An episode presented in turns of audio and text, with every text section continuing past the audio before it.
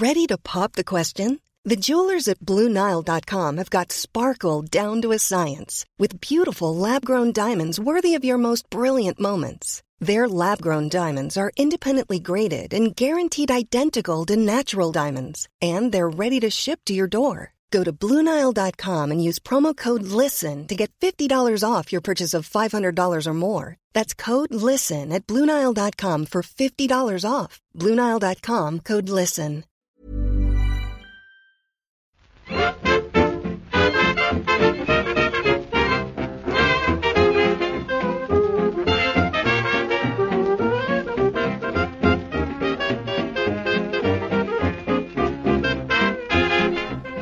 Muy buenas, amigas y amigos. Bienvenidas y bienvenidos una semana más al podcast Reload. Nos toca el programa de los GOTI, de los mejores juegos del año de este 2018, que ahora lo hablábamos mientras empezábamos a, a preparar los micros y tal, que está acabando muy, muy tarde. Quiero decir, videojueguísticamente hablando, solemos llegar a mediados de diciembre con con todo el trabajo hecho, ¿no? Con todos los grandes lanzamientos ya medio reposados. Y, y que va, estos últimos días están llegando muchos lanzamientos de estos de, de última hora que pueden entrar, ¿por qué no? Cualquier juego que haya salido antes de hace 5 minutos se puede meter en la lista de los GOTY de A Night Games y el Podcast Reload. Pero no sé si es el caso. Yo, por ejemplo, bueno, voy a presentar primero, que, que, que si cojo carrería el día de los GOTY ya, ya no hay quien me pare.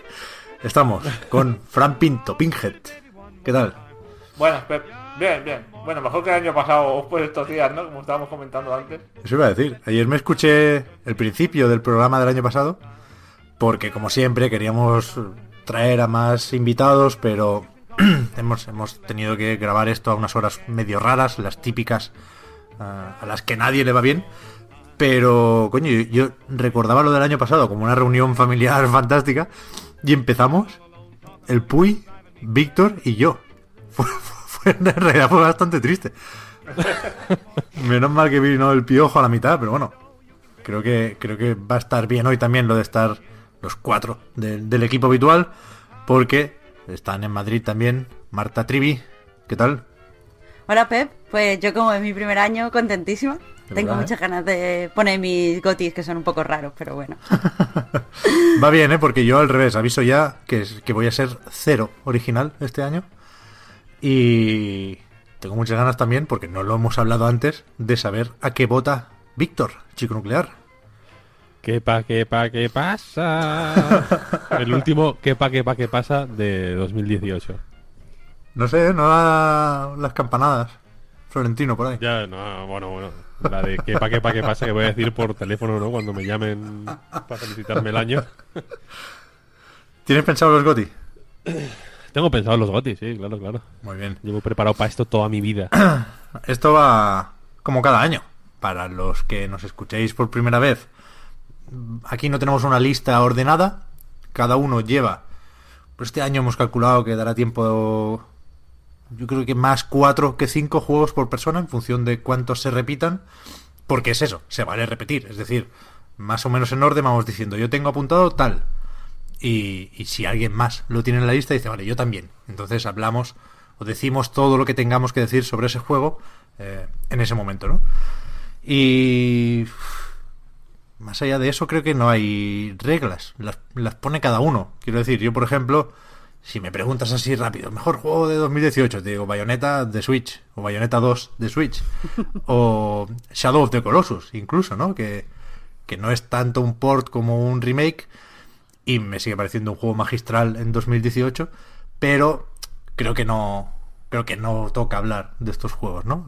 El año que viene igual tenemos un problema con el Resident Evil 2, a ver Uf, cuánto de nuevo y cuánto de viejo tiene, pero bueno, para eso queda un año.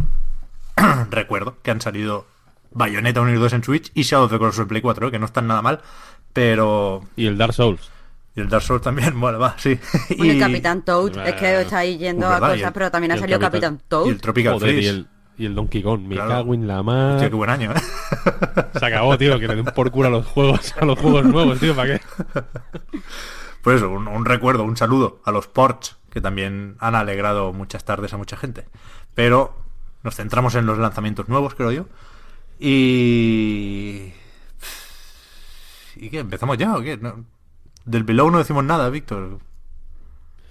Eh, a mí de momento, para eh, personalmente, hasta donde he jugado, está below expectations. Lo pensé, lo pensé esa broma también, sí, sí. Había que decirla, tío, es que nos lo ponen a huevo. De hecho, me sorprende pues no haber leído en, en medios angloparlantes. Me resulta sorprendente. Bueno, que se ha, Pero se ha parlado muy poco del juego todavía. Sí, muy poquito, muy poquito.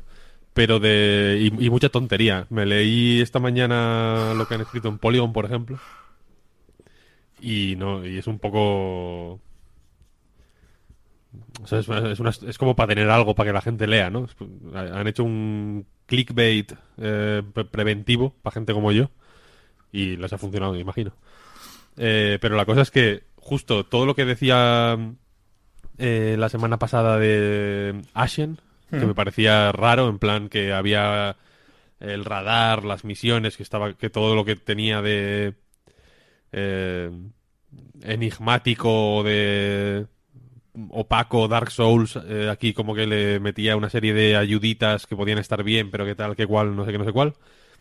Este va a, a, pues, lo sube al 11, ¿no? Eh, como se suele decir, porque realmente es opaquísimo, no te explican nada, hay un... inc- incluso visualmente, quiero decir, es, opaco, ¿no? Porque la pantalla es... O sea, el- la, cámara está extremadamente lejos, tu personaje es pequeñísimo y todo tiene como una- unas dimensiones alucinantes. Y al principio es eh, súper difícil o súper frustrante morir con algunas trampas, ¿no? El- Mm. Como este fin de semana lo he dedicado, en vez de a Below, como debería, a leer Defense Force, he estado leyendo a mucha gente en plan, joder, los pinchos, tal, putos pinchos, ¿no? Siempre muero con los putos pinchos, no sé qué. Y pensaba, bueno, no puede ser para tanto, ¿no? Y, y los primeros pinchos que me crucé, literalmente, me los comí, pero de una forma que fue como, me- ah, vale, va, vale, vale, estos son los pinchos. Sí, sí, sí. Pero vaya, que poco a poco yo, yo le voy cogiendo el pulso, la verdad. Me voy entendiendo un poco cómo funcionan los matajos, que hay algunos muy guapos, por cierto. Hmm. Los, el checkpoint este que puedes poner, mm, Lo de para la que se hoguera, usa la sí. habitación. Es, es- es verdad que es un juego raro y que al principio, como decía, es muy opaco. Pero yo creo que ese no es su principal problema. El principal problema es que cuando empiezas a entenderlo y cuando empiezas a disfrutarlo, decae. O sea, yo no lo he terminado. A ver qué pasa. Es el típico que puede tener una gran sorpresa al final y ya hablaremos de eso el año que viene, quizás. Pero, pero sí que a mí em- empecé medio de culo con el juego porque es verdad que, que, tres veces seguidas con los pinchos, ¿no? Y en estos juegos de aprender a jugar es una mierda morir tres veces seguidas de la misma manera porque no no aprendes, no te da nueva información, ¿no? Lo guay del Spelunky es que la- muy probablemente las tres primeras muertes serán distintas. Y, y aquí no. Entonces eh, estaba un poco rayado con eso. Pero luego empecé a, a pillarle el punto y avanzar. Entiendes que en ciertos momentos llega a ser un juego de caminar despacito. Y, y a tope con ello porque la ambientación es, es genial. Pero ya cuando, cuando más estaba disfrutando del juego, cuando entendía las mecánicas de supervivencia, cuando aprendí las recetas y tal, eh, llega un punto en el que se pierde el interés por el juego. O sea, va- tú vas descendiendo por esta cueva y llegado a cierto piso, pues apetece menos jugar porque es feo y, se empiezan a repetir muchas cosas. Yo ayer estaba en el piso 9, o sea, vas bajando, pero no, pero los números suben y, y no, no quería seguir jugando. Porque me quedé sin un recurso y tenía que volver atrás y tal, y dije, no, ya mañana. Y es una pena, esperaba más también del juego. O sea, sin estar mal y, y- y siguiendo estando a tope con Capibara, si pudiera pedir, preferiría, y, y me lo invento, ¿eh? Lo de los tiempos, pero preferiría un Super Time Force cada dos años que un Below cada cinco. ¿Sabes? Sí, totalmente. Creo que se les ha hecho bola y que ayuda un poco al proyecto. Pero bueno, eh, vamos a hablar de los GOTI. ¿Quieres empezar tú, Marta, por aquello de la primera vez? Bueno, vale. Además voy a decir uno que creo que, que aunque no lo hayáis puesto, sí que os ha gustado. Porque, no sé, pensando así en GOTY directamente, el primero que se me ocurrió es Florence. No solo por, por, por el juego en sí, que me parece súper bonito, súper emocionante, súper inteligente y tal, sino porque es como que reivindica los juegos de móviles, que muchas veces es que se nos olvidan que se están haciendo cosas chulas para móviles. Parece que todo lo que se está haciendo es para microtransacciones. O sea, tenemos a veces el concepto. Creo que se está haciendo es para mm, poner microtransacciones o para, yo qué sé, forrarse rápidamente haciendo clones. Y sin embargo, pues mm, Floren en primer lugar pone a Annapurna, que ya sabíamos que era súper interesante y tal, pero como que confirma que hay que seguir todo lo que saca. Es una historia mm, muy sensible a la que puede jugar todo el mundo. Y quieras que no, te hace, cuando ya eres, quizá a los, jugadores, a los jugadores nuevos no, a las personas que no dedican mucho tiempo a los videojuegos, pero cuando lo miras con un sentido más analítico, ves un uso de las mecánicas al servicio de la historia que es muy, muy interesante, especialmente al final del juego. Y no sé, para mí es GOTY simplemente por la, por la emoción, totalmente subjetivo mm, mi opinión aquí, pero realmente cuando acabé el juego lloré y, y, me hizo pensar, me relacioné mucho con la protagonista, o sea, me identifiqué y me, me gustó muchísimo. Yo lo tengo, este, en mi lista. Sí. Me lo imaginaba porque yo lo jugué nada más que por leer tu, tu análisis en la web. Sí, sí, sí, sí. No, no lo recordaba mucho. Yo tenía... pen- O sea, el- no sé cuándo lo jugué. No sé si salió en febrero o algo así. Y cuando yo lo jugué... eh, No sé por qué se me metió en la cabeza que era del año pasado. En plan... Que, lo- que yo lo jugué tarde o lo- no sé. Me, me dio la sensación. Y esta... Estos días que han estado nuestros extraordinarios patrons www.patreon.com barra Night Reload eh, comentando sus juegos del año, mucha gente ponía Florence y fue como, hostia, es verdad, si salió este año, coño, me- lo miré y, y efectivamente es de este año. O sea que lo jugué en cuando nada más que salió en realidad. Hmm. Y, y fue como, hostia, pues hay que hay que, hay que ponerlo, vaya, es de justicia. Porque es cierto que eh, es, es cierto que, que el- que todo lo que hace lo hace de una manera tan segura y con tanta confianza y tan inteligente y, y, y efectivamente la historia, yo, yo no llegué a llorar, vaya, pero me, me resultó muy, muy emotiva. Porque es una historia fantástica realmente, ¿no? A mí, a, mí al menos me sorprendió cómo terminaba, los giros me parecieron geniales, cómo te los cuentan a través de las mecánicas que efectivamente son súper importantes. Eh, es increíble. Y son mecánicas extremadamente simples, ¿eh? porque no, no hay ninguna muy enrevesada ni, ni incluso ni particularmente novedosa, ¿no? Es, es como las usan que, que te quedas impactadísimo, vaya. el- yo no he visto un... Es quizá el juego donde mejor eh, he visto representado un diálogo entre dos personas, Hostia, ya te digo. aunque, aunque no hay ni una palabra escrita. Simplemente son bocadillos y, y me- y- y yo jamás he visto una forma de representar de manera interactiva cómo dos personas se van entendiendo y desentendiendo eh, cuando se conocen y cuando y cuando pasan un tiempo juntos. Es que Y eh, espectacular. me muchos de, bueno, lo- casi todos los juegos que voy a usar en el programa, eh, en parte los he elegido porque me gusta eh, como el debate que ha surgido a raíz de ello, los análisis y tal. Y una cosa que, que me gusta de Florence es que coge lo- las mecánicas y demuestra que tú puedes crear buenas mecánicas y que un juego puede destacar por sus mecánicas y por su gameplay sin necesidad de recurrir a la habilidad. Porque muchas veces eh, nosotros mismos valoramos más un juego si es más difícil o si, si las mecánicas son muy nuevas o no están al alcance de todos o necesitan mucho tiempo para dominarlas. Y en Flores pasan todo lo contrario. Yo Florence se lo puedo poner, pero, pero a cualquier persona. Voy a decir mi madre por ser una persona cercana que no juega videojuegos.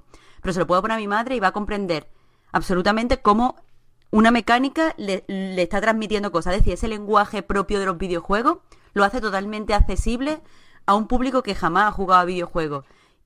Y creo que eso es súper difícil. Creo que, que es algo de, de genio. Sí, sí, total, total. Porque efectivamente el...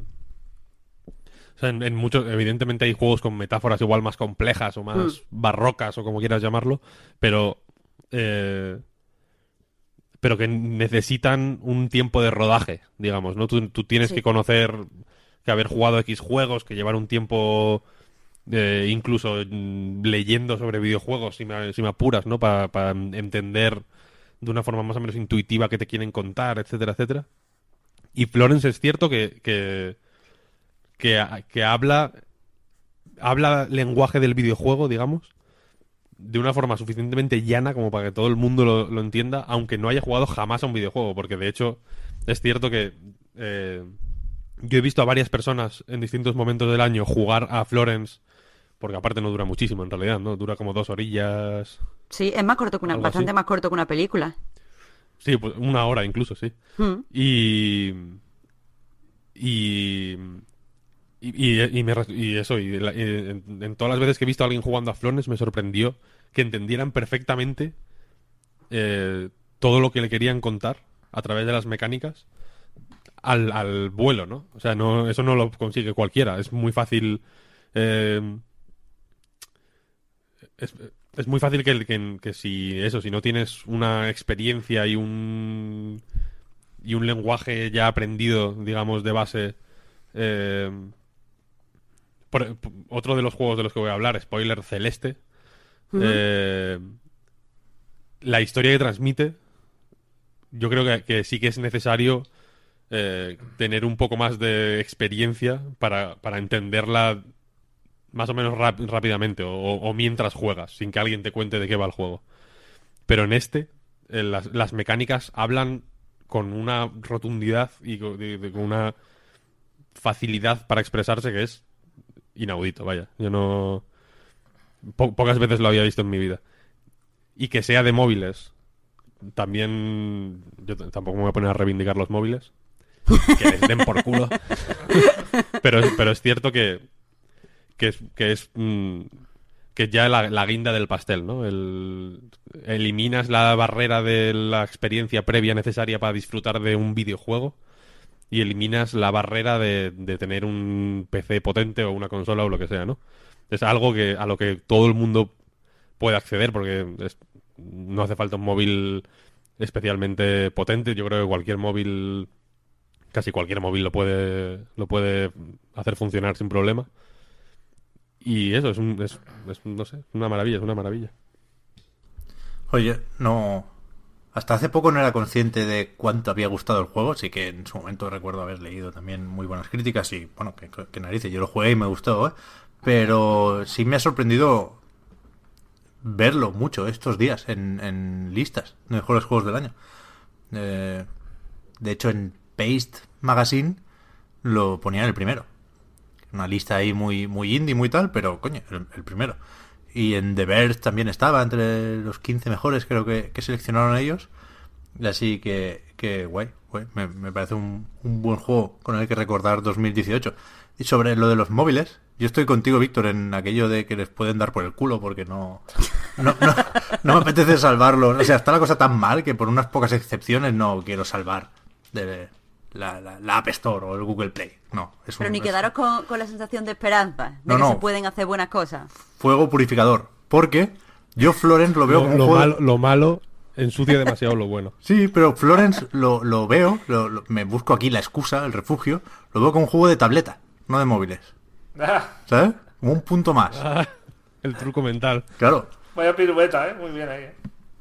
Así que ahí lo meto, es verdad, en el, el- el- el móvil no me parece, no me parece el mejor sitio en el que jugar a Florence, no es un cómic al final, hay que necesitas algo un poco más grande. Lo- si puedes escoger un iPad mini, que es, lo, que es lo que tengo yo, y me parece el tamaño perfecto para Florence. Así que Yo, yo no jugué en móvil, ¿eh? Lo dejo ahí caer y me ha parecido Goti. Que, no, no, se puede, se puede Que sacarlo. Pep tiene aquí prejuicios. Bueno. ¿A quién le tocaba? Fran, por ejemplo, que no has dicho nada todavía. Vale, pues yo voy a decir. No sé si alguien en su lista. Espero que sí. Eh, Return of the Obra Dinn. Oye, yo no lo tengo. Yo No no, lo lo he jugado todavía, Me siquiera. siento un poco solo aquí con este juego, ¿eh? Pero bueno. Yo, yo tampoco lo tengo, pero es el típico que no he- que podría haber puesto, que es top 10 sin duda, y que lo dejé porque sabía que lo pondrías tú, Fran. Entonces prefiero llenar otros huecos, pero vaya. Este, sin embargo, A tope. sin embargo, en A Night sí que va a salir en la... Hay alguien que lo ha elegido como el mejor juego del año. Mm. Bueno, pues a lo que iba. Para mí ha sido un año de, de juegos, o sea, para mí los mejores juegos son los que más me han, obsesionado. O sea, yo me he sentido este año muy, muy, muy enganchado a juegos de una manera ya, mm, eso, obsesiva, ¿no? O sea, con Return of the Obra Dinn no había seguido especialmente los progresos de Lucas Pop con el juego y eso que hacía tiempo que iba sacando demos y betas y hostias. Y era como, bueno, sí, ve- veía capturas, ah, tiene buena pinta, tal, es Lucas Pop, que es una máquina, ¿no? Pero ya... Ya, ya lo tocaremos cuando llegue, tal, no sé qué. Entonces, claro, me pegó una hostia cuando lo cogí ya acabado, digamos. Eh, me he sentido como, como una, como si me hubiese enganchado a un a un cubo de Rubik de estos que intentas darle vueltas a todas las mecánicas, intentas tocar todas las todas las combinaciones, como, como la caja de Hellraiser, más bien, ¿sabes? Como la configuración de ornamento, de estar ahí tocando, ¿no? Engancharse ahí, pasarse horas y horas. Eh, revisando el mecanismo, ¿no? A ver cómo funciona, familiarizándose con él, porque es un juego que al principio es un poco brusco, ¿no? No sé, yo al principio no entendía cómo funcionaba, cuáles eran los pasos que daba la, la brújula, ¿no? Yo veía que había como varias bases, varias fases, digamos, ¿no? De eh, primero se recrea el momento, luego ves el cadáver, luego tal, no sé qué, y, no entendía muy bien cómo iba, y, a base de, machacarlo lo vas, lo vas sacando, lo vas entendiendo, te vas acostumbrando a él, ¿no? Lo vas conociendo. Para mí tiene la esencia de, de los buenos juegos de mesa. Se, se ha dicho varias veces que es como una especie de Cluedo, pero pero creo que es algo más primigenio, aún más, más, más, eh, más arraigado en, en, los juegos de mesa por sí mismos, ¿no? Por, como, como, como categoría de entretenimiento, ¿no? Eh, no sé, mm, me parece un juego súper inteligente, planificado de una manera acojonante, que deja en ridículo a, la mayoría de juegos de investigación que se han hecho hasta ahora, porque no ha habido maneras de... no se han encontrado las maneras apropiadas de extrapolar procesos de investigación al, al videojuego, ¿no? Siempre nos lo han puesto todo muy fácil, ¿no? O ha sido como muy... de... ir descubriendo puntitos, ¿no? Uniendo puntos hasta que va la cosa va sola, ¿no? Y aquí no te dan mucha libertad. Te, te, hacen una cosa que los videojuegos de investigación no hacen nunca, que es usar, usar- hacerte usar el descarte, ¿no? Vez- El acierto por descarte es una cosa importante en el mundo detectivesco y en el mundo de la, de la investigación, ¿no? Y en los videojuegos no se suele no se suele aplicar, ¿no? Eh, so- son más como como minijuegos de interactuar con objetos, ¿no? Hasta hasta desbloquear una una escena, ¿no? Y aquí es como todo mucho más real, de alguna manera, ¿no? Mucho más de, te damos esta escena y tú te apañas, tienes que ver aquí lo que sea y, y el resultado es como, como pasivo, ¿no? Yo siempre me acuerdo de Hell Story que, que ibas montando tu historia en tu cabeza, ¿no? Y ibas descubriendo cosas a base de hacer búsquedas y, y al final dabas con, vídeos que estaban más ocultos que los demás y el juego como que mm, se daba cuenta de que habías llegado al final, ¿no? Pero durante el proceso no te iba marcando un progreso, ¿sabes? Sino que lo ibas haciendo tú personalmente en ti mismo, ¿no? Y aquí es un poco igual, ¿no? Vas mm, vas avanzando a tu, a tu ritmo y, a tu manera y no sé, me ha parecido una cosa súper especial, súper redondita súper perfecta. no sé. Yo le Pues tengo mí- unas ganas a este. Yo también, es de los que se me ha quedado en la lista esa de cosas que tengo que jugar sí o sí del 2018. El primero, número uno. Luego al final, si queréis, eh, dejamos claro a qué no hemos jugado por falta de tiempo o lo que sea, para, para, para aclarar ciertas ausencias quizás. Pero sí que es verdad que justamente eso iba a decir, ¿no? Que creo que ha jugado menos gente de la que quería a, a Obra Dinn. No, recuerdo ahora las fechas, pero supongo que salió cerquita de Red Dead, ¿no? Y ya pringó un poquito con ese agujero negro. Pero, pero es que es verdad que es la hostia. A mí me, me sorprende que no se haga más lo de experimentar con las mecánicas detectivescas porque no, bueno, por definición no hay nada que dé más gustico que un, que un momento eureka, ¿no? Y cuando lo hizo Her Story lo celebramos un montón todos y ahora Obradín lo hace a su manera igual de bien y, y también hay que celebrarlo. Yo, yo también lo, lo disfruto un montón y, y es verdad que bueno, que, volvemos a, a juegos de mesa, ¿no? Que sí habían entendido esto antes. Decías tú lo del Cluedo, Fran. También tiene un poco de quién es quién, que es, que es el goti Sí. de, los, de los juegos de mesa. Y, y es verdad que es muy inteligente. O sea, aquello que decíamos con Portal, ¿no? Y que siempre hay juegos inteligentes, ¿no? Pero yo echaba de menos el poder decir esto antes que cualquier otra cosa de un juego, ¿no?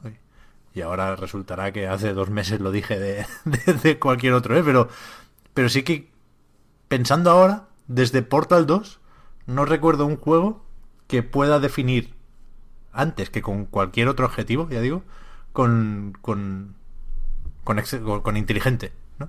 Creo que es que es guay que así sea. Sí. Además es que es inteligencia sin sofisticación, ¿verdad? Porque es un juego que no es no es especialmente sofisticado, simplemente es- está muy bien diseñado, ¿no? Es O sea, es, es incluso lo rudimentario, ¿no? Sí, sí, eso te iba a decir, es lo contrario de pretencioso. O sea, cero de eso. No, no hay nada de eso. Eh, Podría lucirse, ¿no? Podría recrearse el Lucas ahí y al revés. De hecho, pone una historia chorra, yo creo que a propósito para. ¿No? Para que solo se hable de la investigación. Y, y por eso Le también. interesa más, le interesa más el proceso, ¿no? Digamos. Eh, El proceso que tú desarrollas por ti mismo que, que, que lo que esta cosa en sí misma, ¿no? La, la parte narrativa, que ya tampoco tiene mucha importancia. Y aún así está muy cuidada, ¿eh? Con el- un doblaje excepcional para el tipo de juego que es y con un apartado artístico, pues, que, que os vamos a contar, ¿no? Pero, insisto, es tan bueno y tan importante lo de la libretita y el tachar que ni siquiera hemos hablado ahora de los gráficos, ¿no? Que es una carta de presentación brutal en este juego también. Sí, sí, sí. De hecho, se lleva algún premio por el estilo visual, sí, sí. Es un poco lo que. O sea, no historia chorra, pero de la misma. De la misma categoría de chorrez que son las historias en los juegos de mesa, ¿no? Que también son así como un poco infantiles, en cierto modo, ¿no? Como de. Como de novela pulp antigua, ¿no? De cosas así. ¿No? Una historia como muy sencilla, de. Como anticuada, como mil veces vista, ¿no? Pero claro, te hace trabajar en ella, es diferente, ¿no? Te hace ir machacarla, ¿no? Y explorarla y tal. Sí.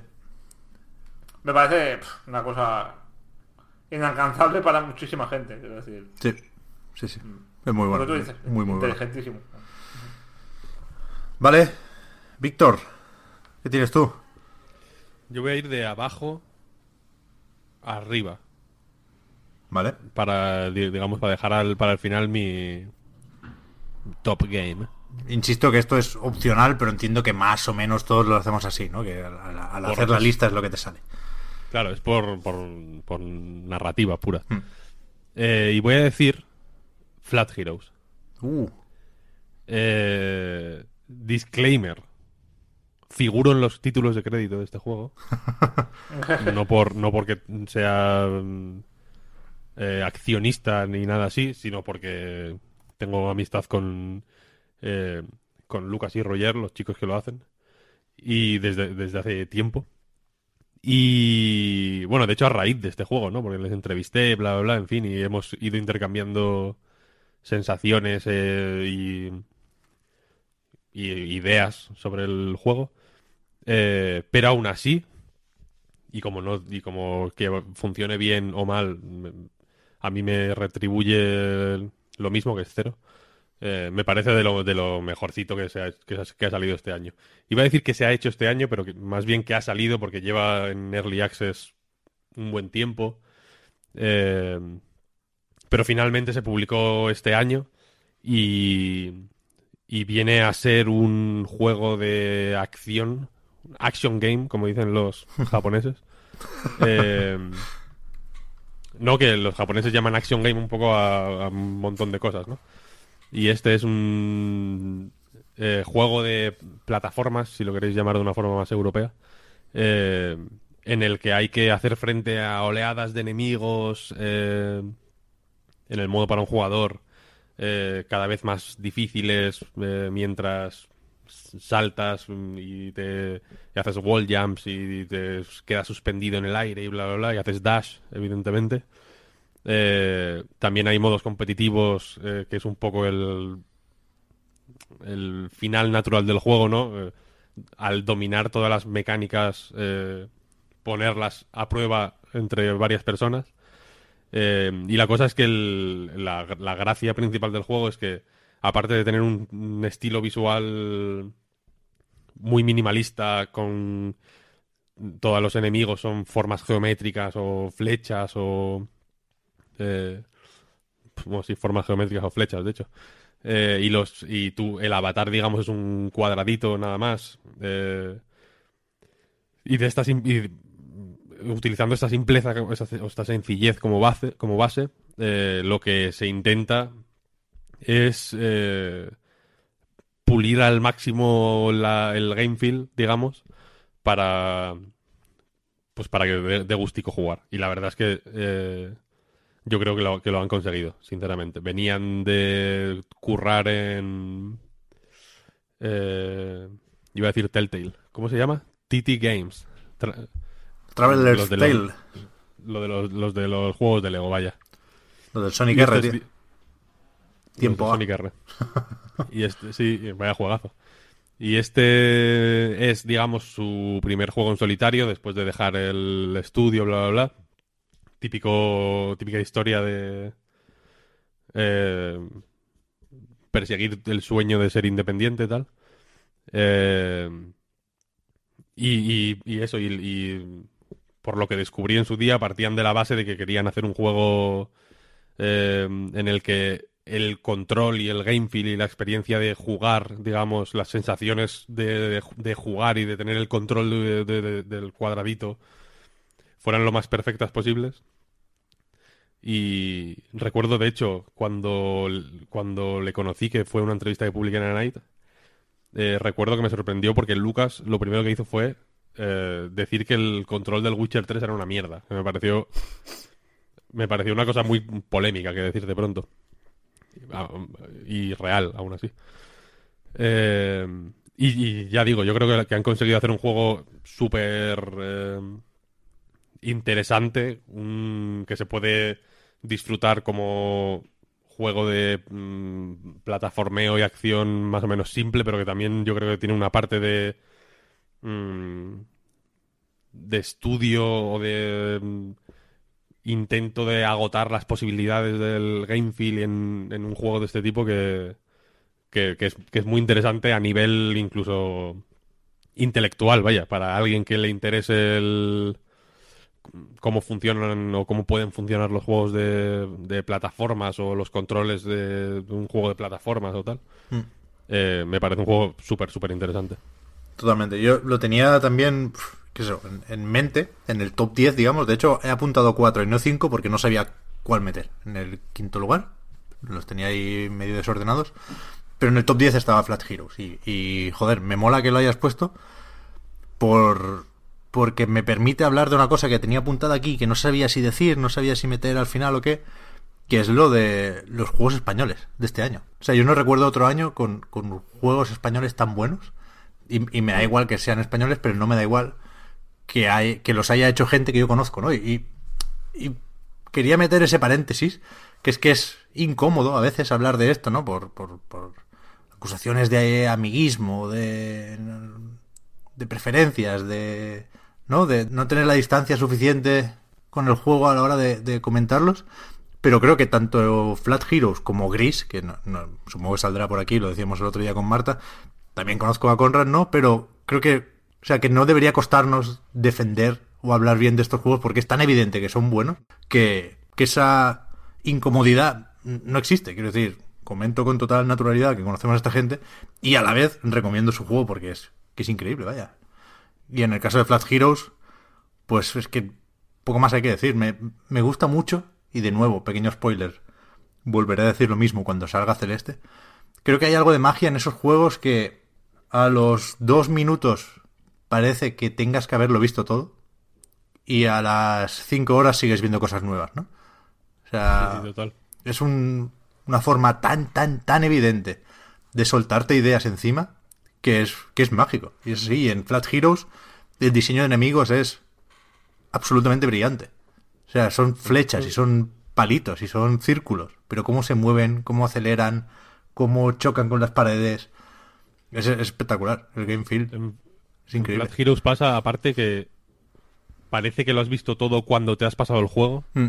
pero hay otra vuelta, digamos, más difícil que, que aún tiene más, más movidas. Sí, sí, a mí sí. eso me sorprendió mucho. Eso, eso es de las cosas que cuando jugué a la versión final no, no me esperaba. Y fue como, hostia, de- increíble, ¿no? Los, Y es je- cierto, los jefes es- finales, incluso. ¿eh? ¿Qué necesidad tenía este juego de currarse los jefes finales, no? Hay uno, me decía Lucas que está basado en Bomberman, que es que es la, es que es la hostia. Está súper bien pensado. Sí, sí, totalmente, totalmente. Con este, efectivamente, como dices, he tenido el... Que de hecho, no- por ejemplo, no escribimos sobre él en A Night eh, por... porque me daba reparo eso, que pareciera que había algún tipo de trato de favor o, o lo que sea, ¿no? O, o- o eso, o amiguismo puro. Hmm. Pero a- pensando en, en qué juegos iba a hablar aquí, tal, tal, tal, es que pe- pensé, es que no, es que no... O sea, no. Eh, Sin No, duda, de a- lo mejor a- del año. voy es que sin duda. Es que hay que decirlo con seguridad. Sí, sí, Totalmente. totalmente. Mm, Habría sido. O sea, habría sido injusto para, para Flat Heroes, pero también para. Para quien pueda no conocerlo y de pronto lo descubra, ¿no? O sea, no. Entonces, ya digo, yo estoy 100% convencido de que es de lo mejor del año. Muy bien, pues voy a acabar con la rachita esta indie que me lleváis aquí los intelectuales. Yo intento buscar un tema cada año. Need for Speed. Ojalá este año ni, ni siquiera ha habido, ¿no? No. El año de Electronic Arts ha sido para, para escribir un libro, ¿eh? Yo voy a decir Monster Hunter World.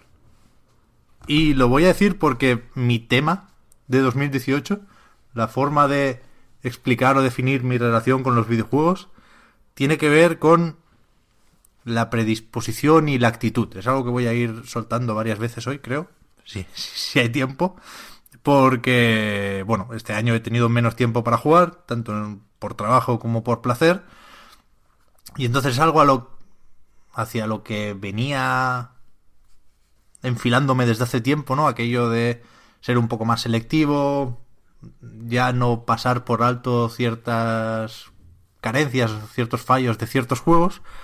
Y, y a esto le doy un matiz ahora, que es el, el- el de la predisposición. Quiero decir, el foco no lo pongo en mí como jugador, sino lo pongo en el juego. Y me interesa ver qué hace un juego para intentar y con suerte lograr que yo lo afronte como él quiere. No sé si me explico. Y, creo que Monster Hunter World lo hace de una manera excepcional. O sea, yo no, no, no conocía. Sé, sé de qué va, ¿eh? me interesa un poco Capcom, pero no había jugado mucho a ningún otro Monster Hunter. Y, y, no le tengo en cuenta por eso lo de el número de monstruos o, o esas cosas que, que sí han podido criticar otros fans. Pero a mí me gusta mucho cómo ha, cómo ha crecido a partir de la idea básica, ¿no? Cómo, cómo ha ido a lo esencial, en cierta manera, que es, bueno, esto es un juego de cazar bichos para hacerte armaduras y armas con sus colmillos, así que vamos a intentar mejorar eso, la, la idea más básica y más pura del, del juego. Y de ahí sale, pues, la dinámica de los enfrentamientos, el ir desgastando a los bichos, el hecho de que eh, de repente puedan toparse dos bichos y empezar a pelear, que es algo que parece un poco gimmick, ¿no? Que es lo típico que queda muy bien en un tráiler de L3 y que después en el juego, pues a lo mejor ni te va ni te viene. Y, y al contrario. O sea, todo eso es muy importante para Monster Hunter World porque es, es un juego encantado de ser sencillo y es un juego que dignifica el grindeo y es un juego que en mi caso, ya digo, estos son listas totalmente subjetivas, ya lo decíamos antes, y, y quien no lo tenga claro hasta ahora, que se lo va a mirar. Eh, a mí me vino muy bien porque es un juego encantado de no requerir mucha atención. Yo, o sea, siempre tengo el problema de que no escucho podcast o, o no miro muchos vídeos en YouTube porque no sé hacer dos cosas a la vez. No, si estoy jugando, estoy jugando y no puedo tener otro auricular o otra pantalla al lado.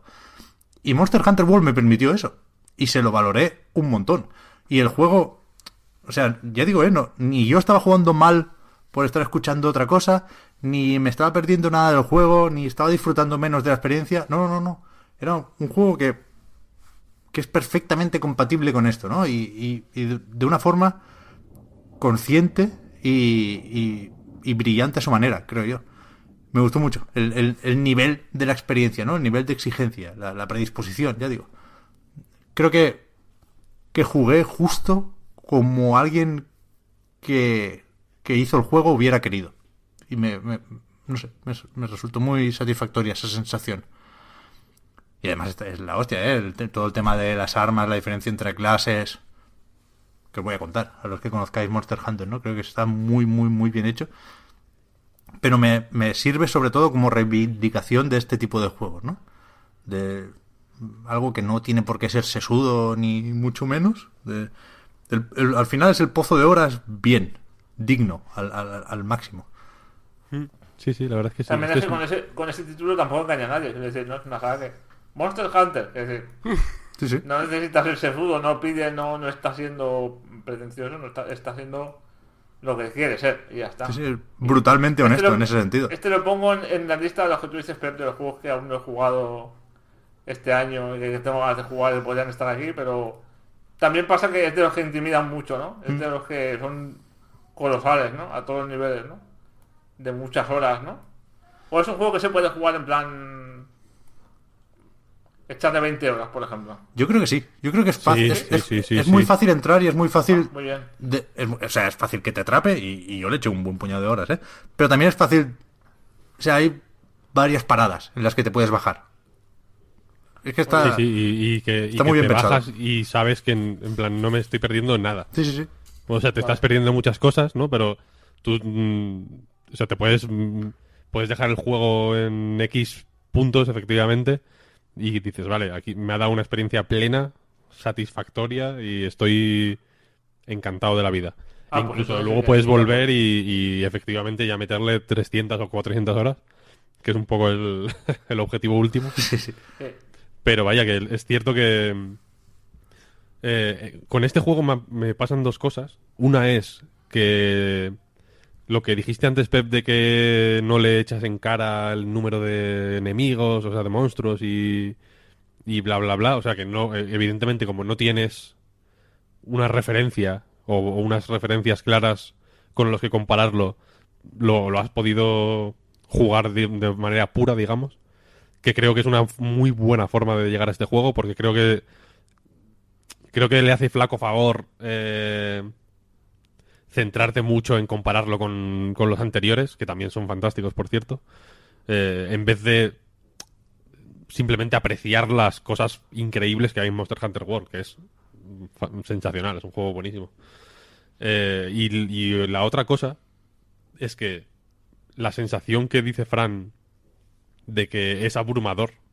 Luego es mucho menos abrumador de lo que parece. ¿eh? O sea, desde fuera parece una cosa complejísima eh, en la que efectivamente hay que echar 300 horas para entender lo que está pasando, o para jugar con cierta soltura, o para disfrutarlo de verdad, o como quieras llamarlo, cuando en realidad a la hora, o a la hora y media, más o menos todos los elementos básicos que necesitas para saber jugar perfectamente ya, ya los tienes dominadísimos.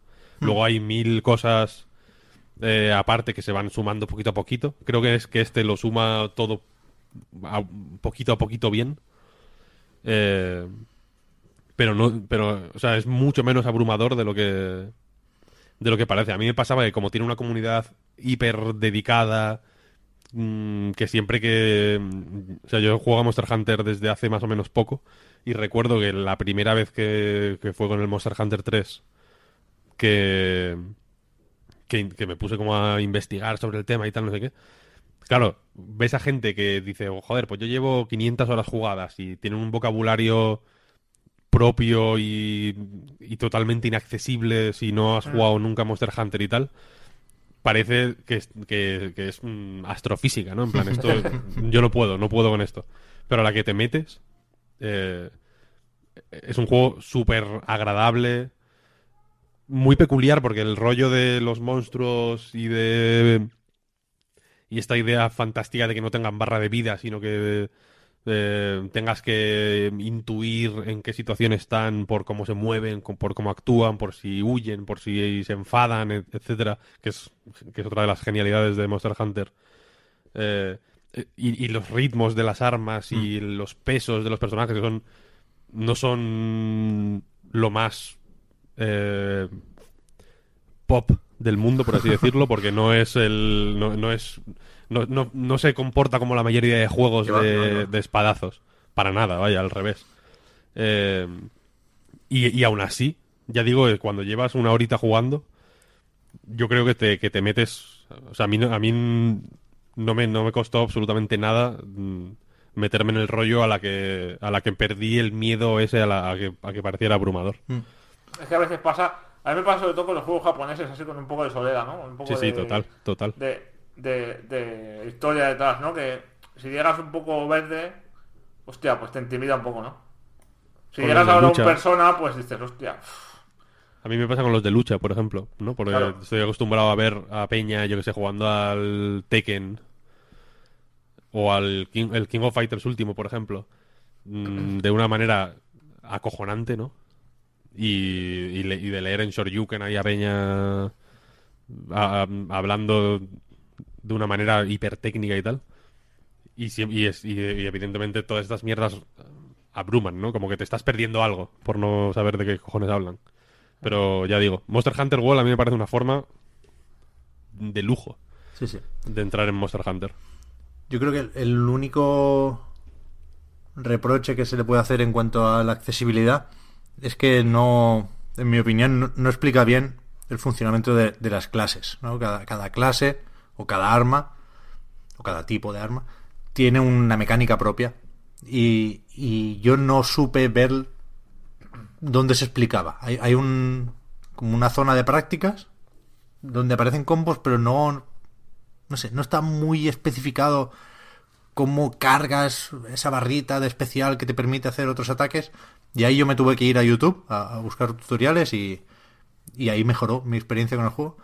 Pero vaya, es algo que puede hacer todo el mundo, por supuesto. Si te gusta la, ¿cómo es eso? La Glide Insecto, como se llame, pues Sí, sí. te lo miras y, y, y juegas con eso, ¿no?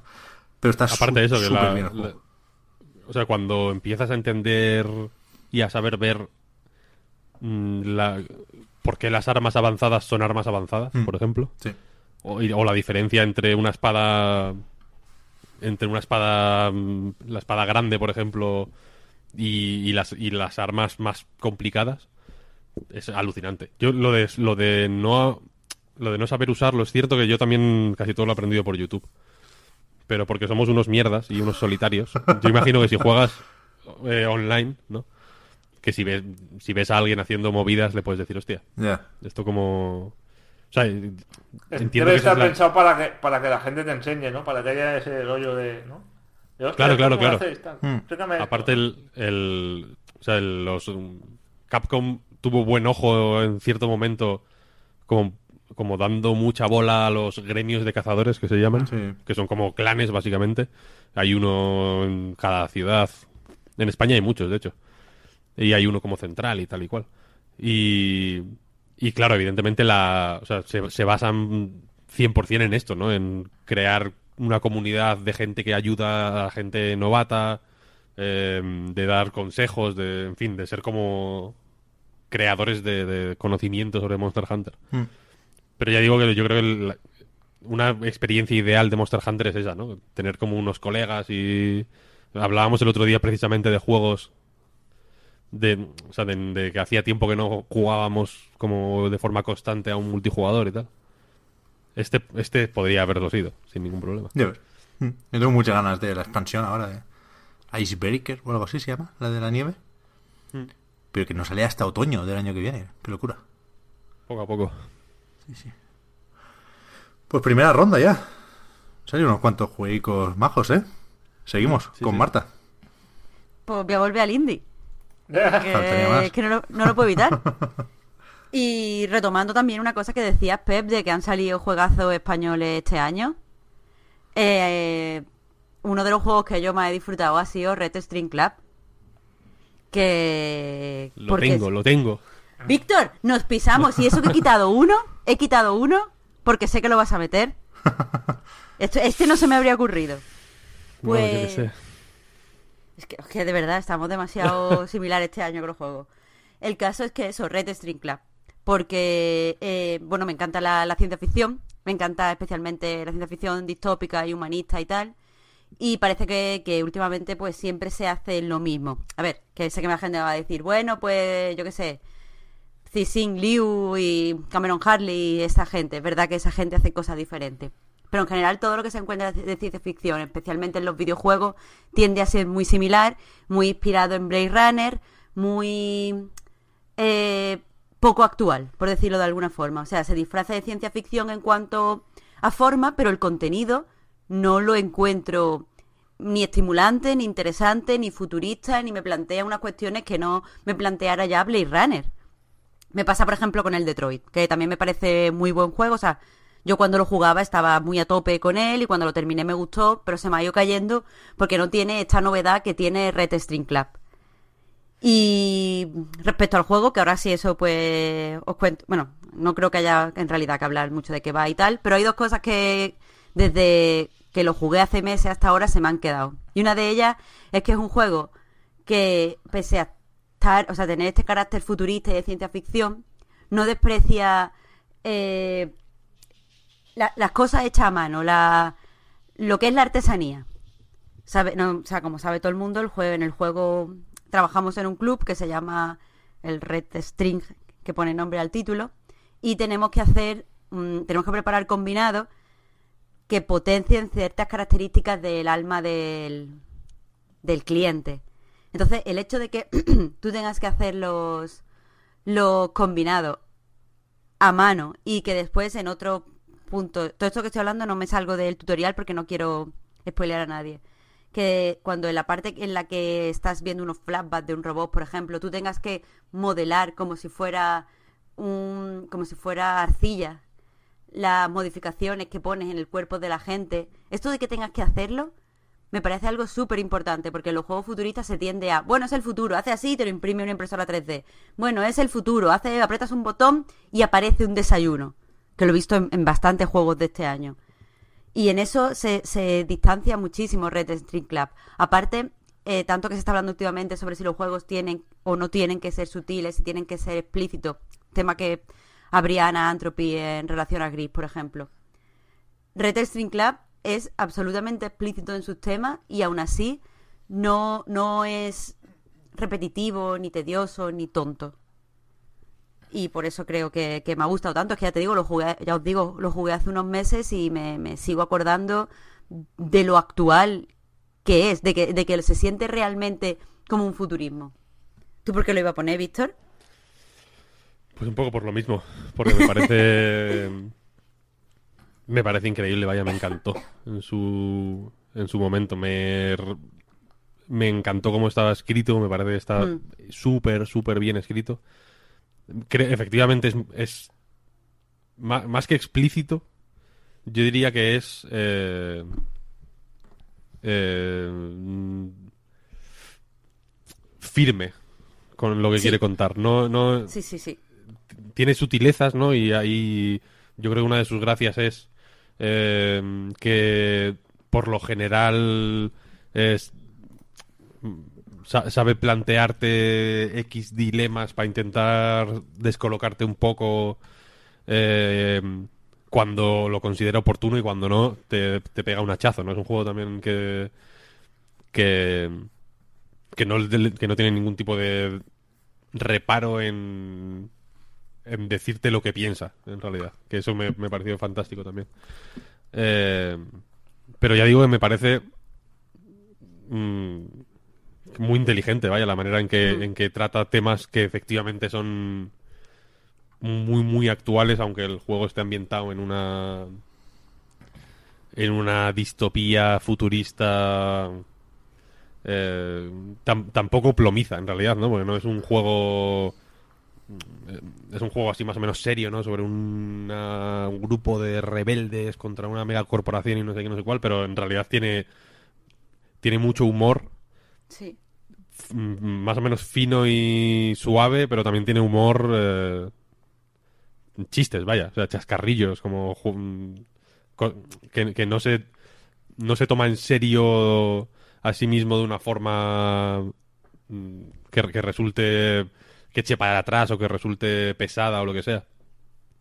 Y y aparte me parece eh, en, en- en nuestro Patreon www.patreon.com barra eh, publicamos una serie de entrevistas este verano a varios eh, estudios y desarrolladores y tal españoles y entre ellos estaban Marina y Jordi de, de Constructing, que son los que han hecho The Red Strings Club. Y, y ellos me, de- me decían que era un juego extremadamente pesimista, o que les parecía un juego extremadamente pesimista. Aunque yo les dije que me parecía muchísimo más optimista que, que Gods Will Be Watching, que era el anterior, ¿no? Hmm. Eh, que era un juego sobre el que ellos mismos han expresado frustración porque el, se vendió relativamente bien. No, no, recuerdo, no, no recuerdo ahora mismo las cifras, pero pero creo que vendió muchísimo en 70.000 realidad. copias, que me parece que leí hace nada. Por la charla. Y la Ah, te cosa es refieres que a el- God Will Be Watching. Sí, sí, sí. Ah, perdona, perdona, que te he Es que- entendido, te he entendido al revés. Es que, mira, lo voy a buscar. La cosa es que de todas estas estas ventas que tuvo God Will Be Watching, eh, solo se pasaron el juego, mira, 350.000 copias vendió God Will Be Watching, que es un- una cantidad tocha en realidad, ¿no? Ya ves. Sí. Y, lo, y se lo pasaron 10.000. O sea, el un porcentaje mínimo de la gente, digamos que entendió lo que... O, llegó incluso a ver o a, o a tener las herramientas básicas para intentar entender lo que quería contar el juego, ¿no? Y... Y este, sin embargo, me parece que... que, me parece... Bueno, y eso era porque Ghost Will Be Watching es un juego... eh, eso sí que es abrumador, vaya. Es una cosa que te que es como un martillazo en la cabeza constante. Un juego opaquísimo, complicadísimo, mm, mega deprimente, en el que mm, se te muere la gente constantemente, ¿sabes? es un agobio, es un juego mm, que puede provocar ansiedad, vaya. A mí no me gustó nada, ¿eh? A mí tampoco mucho, la verdad. Me, me gustaba mucho el estilo, ¿no? El estilo visual, está guay y tal, pero las sensaciones que me provocaba, o sea, no me daba satisfacción en un momento. Era un juego que era muy, lo que tú dices, ¿no? Era una tortura constante, era una ansiedad y una y un agobio porque porque se te va muriendo la gente y tenías que estar ahí pendiente de todo. Era- no sé, no. Sí, sí, es Como todo los juegos de negatividad. supervivencia más diseñados, digamos, como The Last, The Long, The Long Dark, que también le pasa un poco eso, que es un juego de supervivencia clásico, ¿no? De, de conseguir eh, alimento, ¿no? De tener a, a punto la, la salud, la comida y la bebida y tal. Pero es que el ritmo al que lo hace es- no te deja hacer nada más y te acaba agobiando, ¿no? Con este me pasó algo parecido, ¿no? No, lo pasé bien con él, la verdad. Eh, era muy difícil, vaya. Y conscientes de que, de que, esto, de que esto ocurría, a mucha gente le ocurrió, creo que en las, en las cifras se puede, se puede comprobar. Eh, este eh, es infinitamente más claro, sin perder inteligencia, sin perder, al contrario, yo creo que ganando mucha fuerza. Y, y aunque efectivamente todo lo que cuenta es jodido y el, tema de la manipulación y de las megacorporaciones y, y bla, bla, bla, sí que tiene un tono eh, un, poco ambiguo, se podría decir en este sentido. Eh, también lo veo un juego hiper combativo y súper... eh, eh, bueno, The Constructing mismo lo consideran un juego activista. Hmm. Y creo que hace falta un cierto optimismo constante para ser activista, ¿no? Si no hay optimismo, no puede haber activismo, ¿no? Porque te rendirías únicamente. Entonces, eh, por eso yo lo considero un juego optimista. Víctor Julio Anguita decía que no, no hay izquierda sin utopía. Pues, Que es un poco esto, ¿eh? pues mira, parafraseando a Julián Guita.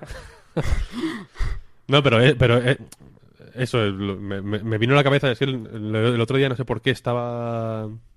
Creo porque lo comenté con Coldo Gutiérrez de la revista Cactus. En patreon.com barra Night Reload hay un, un rewind sobre atrapados en el clan en el que participa Goldo, por cierto. Eh, y, habla y estuve hablando con él y tal, y luego pensando en el juego, eh, me volvió a la cabeza lo de que ellos lo consideran pesimista, tal, porque recuerdo que en su momento, o sea, yo se lo planteé lo de que me parecía un juego muy optimista en contraposición a el juego pesimista que era Ghost Will Be Watching. Y, y me chocó mucho que fuera como, no, no, no, es súper pesimista, no, no hay nada de optimismo en este juego, tal, no sé qué. Y en ese momento no, no supe reaccionar rápidamente a, a, a su respuesta y, el otro día pensando fue como, joder, pero es que eh, necesita optimismo, ¿no? Los personajes de... eh, si, no, si no hubiera si no tuvieran ningún tipo de optimismo, no harían esos cócteles para intentar recabar información Hmm. de la gente que va al bar, para intentar cambiar las cosas, ¿no? Para intentar luchar contra la manipulación eh, forzada, para intentar ni siquiera eh, aclararse sobre si la manipulación es buena o mala, ¿no? Porque una de las cosas que me gustan es que no- ese, ese tema que va sobrevolando durante todo el juego, ¿no? Si, man- si modificar tus emociones eh, para hacerlas positivas es bueno o malo. Eh, Además, se, se introduce eh, desde el minuto uno.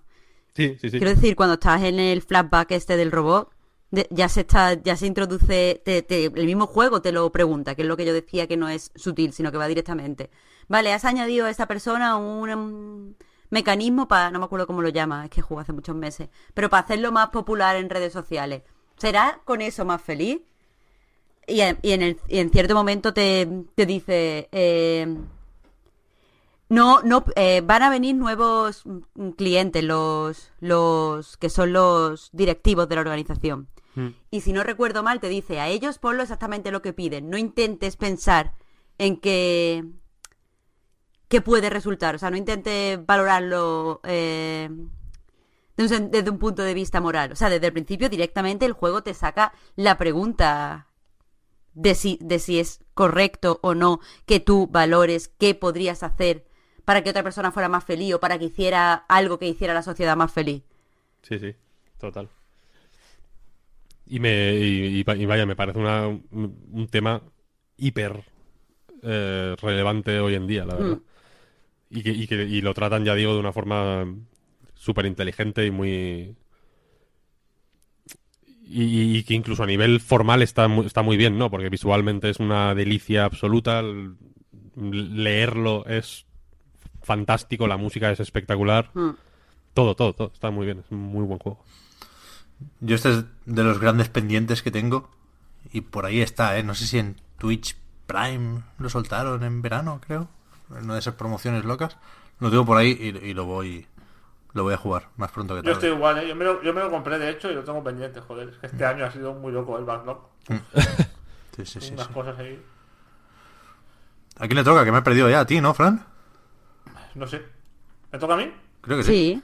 Vale. Pues otro con el que voy a estar solo, completamente. Lo digo ya. A ver, Es tampoco has estado tan solo con el Obradín, no me jodas. No, es verdad, con el Bradley lo habéis apoyado bastante. Pero con este sí que no va a haber tu tía, ¿eh? me temo. Subnautica, que en la onda de Obradín también me obsesionó la hostia, me tuvo muy loco. Creo que es el primer juego del año que me obsesionó realmente. Eh, pues yo, soy, yo siempre he reivindicado mucho los juegos de exploración submarina, creo que es un tema que está muy infraexplotado en los videojuegos. Sobre todo ahora que hay mucho mucha exploración, muchos sandbox, mucho ir a tu rollo. Totalmente. Por culpa de Sonic, hay que decirlo. Sí, ¿no? Pues el daño que han hecho las, las- las pantallas eh, submarinas antiguas, ¿no? Sí, sí. Eh, y en este caso creo que se hace de maravilla. O sea, a mí del principio me echaba un poco para atrás el hecho de que el océano que exploras en subnáutica sea extraterrestre, digamos, sea otro planeta. Entonces, claro, la, la fauna y la flora son inventadas, vaya, son ficticias, inspiradas en algunos animales de la Tierra, pero eh, incluso la tonalidad, los colores es como un poco de dibujos animados, no es, no es, no es realista, ¿no? Pero eh, eso lo, lo, lo superas rápido porque la manera en que se plantea la exploración en el juego es, es una maravilla, o sea, es eh, la manera en que, en que los distintos biomas se distinguen entre ellos, cómo, cómo cambia la luz, cómo entra de una manera distinta en una zona o en otra, cómo las plantas son distintas, cómo la, la fauna tiene un comportamiento, eh, digamos, mm, tienen como patrones de comportamiento que interactúan entre ellas, y cómo, cómo, cómo se marca la diferencia en segunda dirección en, en- si tomas la nave donde tú estás, la navecita, digamos, el bote salvavidas donde tú estás, eh, como eje central del mapa y tiras en una dirección a otra, vas a parar a sitios completamente distintos. Eh, y, eso me gustó mucho, ¿no? Mm, Me gusta mucho el tema de. de. de ir. eh, no tanto domando la naturaleza, que es una cosa que se suele hacer mucho en. en, en los juegos de supervivencia, ¿no? Como que yo contra. ¿no? Yo contra el mundo. Como, como una especie de adaptación y de conocimiento del medio, ¿no? De, o sea, te acabas, acabas domándola de alguna manera a, través del conocimiento, a base de conocerla y de, y de entender cómo funciona, ¿no? el mundo allí, ¿no? Y, y de hecho, la meta final es eh, los últimos tramos ya de, de- de la, de la progresión, porque es un juego en el que tú vas consiguiendo tecnología y tal, vas, vas encontrando unos planos y tal, y vas evolucionando los aparatos que tienes. Eh, al final no, no dependes casi para nada de, de, saquear la naturaleza, ¿no? De los bichos, ¿no? Te montas tu propio huertecito, te montas tu desalinizador de agua y ya no tienes que molestar a nadie, ¿no? O sea, digamos que es al revés de cómo funciona el imperialismo, entre comillas, ¿no? De videojuegos, ¿no? Que, normalmente es llegar a un sitio y arrasar, ¿no? Hasta que se plega tu voluntad, ¿no? Aquí es al revés, aquí empiezas tomando prestado, pero al final lo que consigues es, eh, es adaptarte y conocerlo bien y saber dónde tienes que mirar para conseguir recursos y tal, ¿no? Y luego hay otra cosa que me gusta mucho, que es que en la mayoría de juegos de, supervivencia y exploración, tú exploras, digamos, eh, en un solo eje horizontal, ¿no? Tú exploras lo que tienes delante, lo que ves, ¿no? Eh, digamos, en, dos dimensiones, en, en tres dimensiones, pero, pero en plano, ¿no? Y aquí, como, como es en agua, pues también está la profundidad, ¿no? Es como, un- es como una dimensión más de exploración, ¿sabes? Y es súper interesante porque ya no es solo eh, cuevas submarinas, sino que hay zonas que realmente están muy bajas, muy profundas y no puedes bajar porque no tienes la tecnología necesaria y tienes que ir desarrollándola y tienes que ir gestionándote en plan eh, tienes un submarino pequeñito cuando te metes dentro consigues oxígeno entonces bajas todo lo que puedas con ese submarino por ejemplo en una zona muy profunda y luego te sales del submarino vas, vas nadando hasta hasta el fondo y luego ves que se te acaba el oxígeno subes a la nave luego si la nave se te cae sin oxígeno vuelves a la superficie para, para recabar más oxígeno es como hay una capa ahí de estrategia, ¿no? De a ver cómo te lo montas, ¿no? Para, para ir bajando más y para gestionar bien la velocidad a la que bajas y a la que exploras y a la que consigues materiales y, y también es un juego que te enseña mucho a primero aprenderte del entorno, como decía, porque es un mapa fijo, no hay nada de procedimental nada, es un mapa normal y corriente, diseñado a mano, digamos. Eh, y te enseña mucho a eso, a, a- esquivar los problemas, ¿no? También, a, a no enfrentarte a todo, ¿sabes? A saber cuándo tienes que huir, cuándo mejor quedarse haciendo cositas en casa, ¿sabes? Haciendo crafteo en, en la base. Por ejemplo, las noches son terroríficas. Los juegos se convierten prácticamente en un juego de terror de noche porque los animales se ponen... eh, los animales eh, más agresivos que normalmente están en su zona, pues la noche como que salen, salen y se acercan más a donde estás tú y tal, y exploran, y entonces como que es más peligroso y más tenso y claro, al haber menos luz y tal, pues es más complicado gestionarlo. Eh, me parece un juego súper completo.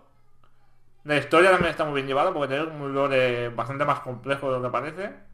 Y el final, que no lo voy a spoilear, pero eh, me recuerda un poco al rollo de Martian, ¿no? La peli de The Martian, que es como este rollo de, optimismo eh, nerd, ¿sabes? De- Del tío que se las apaña su manera para ir avanzando y aunque las adversidades sean muy jodidas, él no se hunde y, y se lo toma todo con filosofía, ¿no? Y confía mucho en sus conocimientos, en sus habilidades y, me transmitió sensaciones parecidas a, a- a lo que más me gustó de esa peli, ¿no?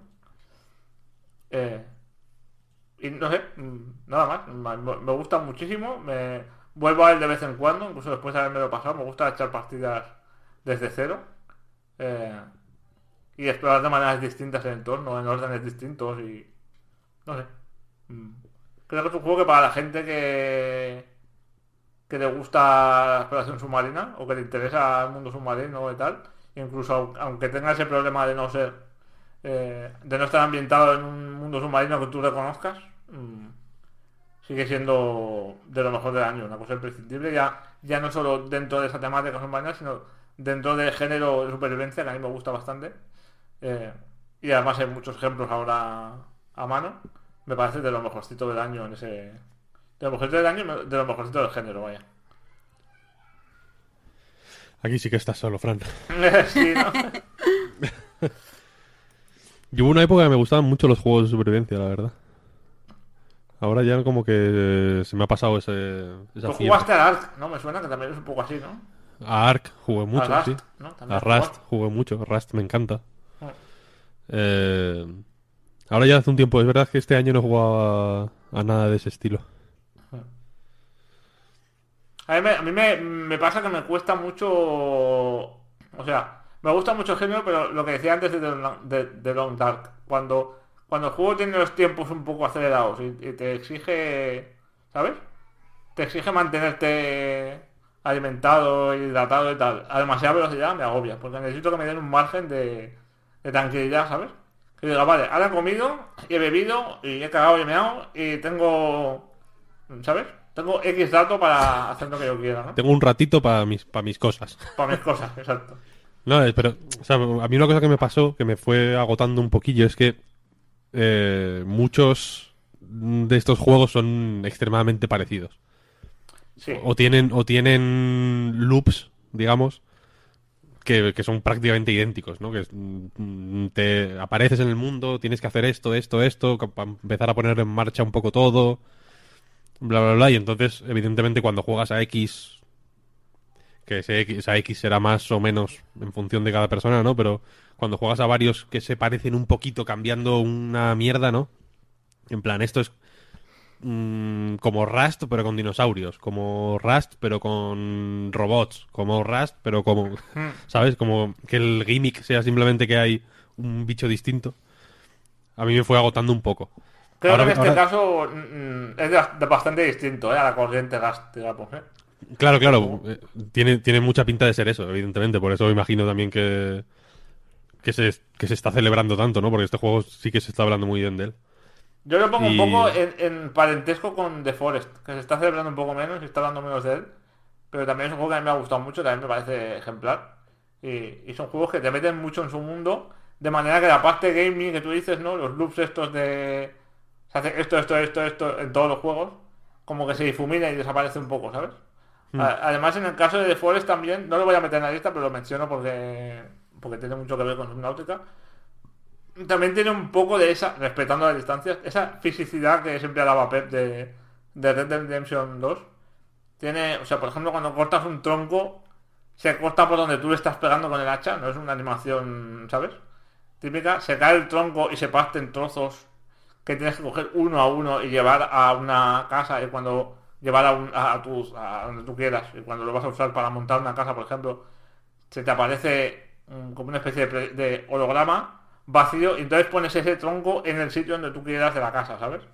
Es Sí, todo sí. como muy mm, paso por paso, ¿sabes? Matas a un pájaro y la pluma sale volando y tienes que perseguir esa pluma y cogerla. No matas a un pájaro simplemente y, te, y te pone más una pluma, sino que necesitas ir ahí, coger una cosa y eso me parece guay, ¿sabes? Mm, sí. Y, y también maneja muy bien la tensión, ¿no? Creo que los dos son juegos que tienen mucho en común porque eh, juegan con el terror, ¿no? Aunque sean de género de supervivencia, juegan muchísimo con la tensión. Uno con... porque el mar da miedo, en general, ¿no? Las, la- la- las profundidades dan miedo y punto. Y creo que esto es una cosa universal y humana. Y en el otro por, el tema de los nativos, ¿no? Que, que está muy bien llevada la inteligencia artificial en, en The Forest. Eh, el tema ese de que te vayan observando a lo lejos primero, te dejen unos días. De golpe veas uno que está un poco más cerca, ¿sabes? Sin hacer nada. Mirándote, como, como preguntándose qué, qué estás haciendo, ¿sabes? Pero sin, sin, sin pose amenazadora y tal, ¿no? Y al final poco a poco se van viniendo arriba, ¿no? Se van acercando. Un día te ataca uno tal. O si, si te adelantas tú y le pegas a uno, se vienen los demás a por ti o tal, ¿no? Hay como un- una gestión de la tensión ahí muy interesante.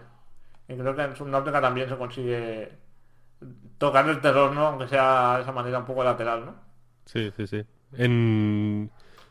Justo te iba a comentar ahora que, mm, que uno de los motivos por los que quizá ya no juego a tantos juegos de supervivencia es porque las, el rollo de, la- de los juegos de supervivencia como que ya está un poco en, en, todo, en casi todos los juegos, ¿no? Como que Sí, ha sido muy influyente todo el tema de... Y ya no me refiero a que en Red Dead haya que ducharse, vaya, o que comer, ¿no? Todas las dinámicas que se forman en los juegos de supervivencia, como que... O sea, ha habido muchos otros que han dicho, coño, esto es una buena idea, ¿no? Vamos a... Quizá no vamos a hacer el... El Minecraft con dinosaurios, pero, eh, pero es, es buena idea para, digamos, estructurar una partida o como quieras llamarlo. Y, como que han asumido muchas cosas de juegos de supervivencia de, de una forma muy guay. El otro día, ahora estoy jugando un juego que se llama Kenshi, que es un juego de rol abierto, se, se dice de sí mismo, que no, no tiene historia, sino que simplemente eh, estás en el mundo y tienes que sobrevivir. Eh, y es un juego muy muy cruel porque también tienes que comer y tienes que alimentarte y tienes que eh, y tienes que no solo alimentarte tú y, y comer tú y dormir tú, sino que tienes un grupo de gente que te acompaña a la que tienes que mantener alimentada y, y bien dormida y bien comida y cagada. Y, y, y, por ejemplo, hay una cosa que has mencionado ahora, que en Kenshi eh, pasa de una forma muy guapa, que es que tu personaje no es más poderoso que los demás. Son todos iguales, por así decirlo. O al menos de base, digamos que no hay... Tú no eres un héroe. En un, un combate entre dos muñecos recién nacidos, por así decirlo, son dos inútiles de la misma calaña. No hay, no empiezas ni, ni sabiendo pelear, ni siendo fuerte, ni nada. Empiezas siendo un mierdas, de hecho. Pero el resto también son unos mierdas, en realidad, ¿no? Entonces, eh, por ejemplo, hay veces que estás caminando por el desierto, yendo a. buscando una ciudad o un asentamiento con, para comerciar o lo que sea. Va, el juego va muy de eso, ¿no? Muy de, de pronto hacer una granja y asignar a distintos personajes que uno que haga este trabajo, otro este, otro que vaya a tal ciudad a comerciar y que vuelva con el dinero, tal, tal, tal. Eh, y por ejemplo, hay, yo que sé, merodeadores, ¿no? Que te atacan por el eh, por el desierto cuando estás mm, cuando te ven un poco desprevenido van a intentar joderte, ¿no? Y si te pillan desprevenido, incluso aunque seas tú un poco más fuerte, te pueden joder fácilmente. Eh, y hay veces en los que, por ejemplo, eh, se te quedan mirando simplemente, como estudiándote. Y da mucho, da un, un mal rollo tremendo. No te-. Como que no te quieren... No, no van a por ti directo, no, es en plan... expliques, Sí, sí. sí. Claro, no es un enemigo de videojuego, digamos, que te detecta y dice, hostia, pam, pam, pam, y va como a pelear, ¿no? Sí. Sino que está a lo lejos alguien mirándote. Mm, Viendo a ver qué haces, ¿no? Esperando a ver si te echas a dormir o si te das la, o si te das la vuelta, ¿no? Y, te, y sigues caminando y el tío te, sigue, te va siguiendo. O igual te sigue porque, porque tiene un brazo roto, por ejemplo, que ocurre cuando tienes el brazo roto en este juego. eh, como que es ragdoll, ¿sabes? Como que vas con el brazo ahí meneándolo. Y entonces igual tiene un brazo roto o una pierna rota, y va cojo y entonces necesita pillarte eh, desprevenido. O igual está esperando a que venga otra gente para ayudarle, ¿no? Y da un mal rollo de la hostia. Es cierto que este tipo de Sí, sí, sí. cosas emergentes que, que en los juegos de supervivencia mm, canónicos, digamos, eh, sucede en los, en los buenos, vaya. Sucede con cierta frecuencia y es eh, mil veces más potente que, que, que muchas secuencias scriptadas, ¿no? En otros juegos. Eh, se podría trabajar muy bien para hacer mm, terror real. Terror de no saber, o sea, de no poder prever lo que te va a pasar, ¿no? De que sea todo imprevisto siempre. Sí. Sí, sí. De hecho, en, en The Forest esto que hacen... va- es como que van progresando, ¿sabes? Cada día se atreven un poco más. Te empiezan viendo de lejos. Primero tú no ves a nadie. Luego un día de golpe ves gente caminando, ¿no? Muy, muy, muy lejos entre, entre los árboles. Luego lo ves un poco más cerca y quietos mirándote, ¿no? Y a veces son hasta una familia, ¿no? Son como varias personas juntas, como si fuesen a hacer algo de sus quehaceres. y de golpe se quedan mirando en plan, uy, este que está haciendo aquí y tal, ¿no? Cada vez más cerca. Y llega un momento en el que empiezan a atreverse a correr, van corriendo a hacerte como si fuesen a atacarte y en el último momento se apartan, ¿sabes? Como provocándote, ¿sabes? Como, como unos Sí, sí. niños con un animal, ¿sabes? Que están... Vamos a ver hasta dónde llegamos, ¿sabes? Es súper interesante el, ma- el manejo de la de la inteligencia artificial en estos, en estos casos, ¿eh? Realmente. Sí, sí, total. Y me estoy acordando cuando has hablado de que todos son mierdas y tal, y tienen que coordinarse para hacer una cosa y otra. Me estoy acordando de uno que no va a estar en esta lista, creo, pero que merece la pena mencionarlo, que es One Hour, One Life. Cierto, totalmente. Este no lo, lo tengo muy presente constantemente porque Jason Roller manda todas las semanas. trabajando, el pobre. Sí, sí, sí, es un crunch total. Bueno, ese lo guisa, se lo come también, ¿no? Así que que haga lo que quiera. Y su familia parece que está bien, bien alimentada. Y el tío te avisa de que, en plan, bueno, este fin de semana no voy a poder subir esto porque me voy a ir con mi hijo a no sé dónde, tal. Eh, pero la cosa es que le está mandando todo el rato notas, o sea, newsletter, ¿no? Tiene una newsletter en la que va avisando de las actualizaciones que hay en el juego y tal.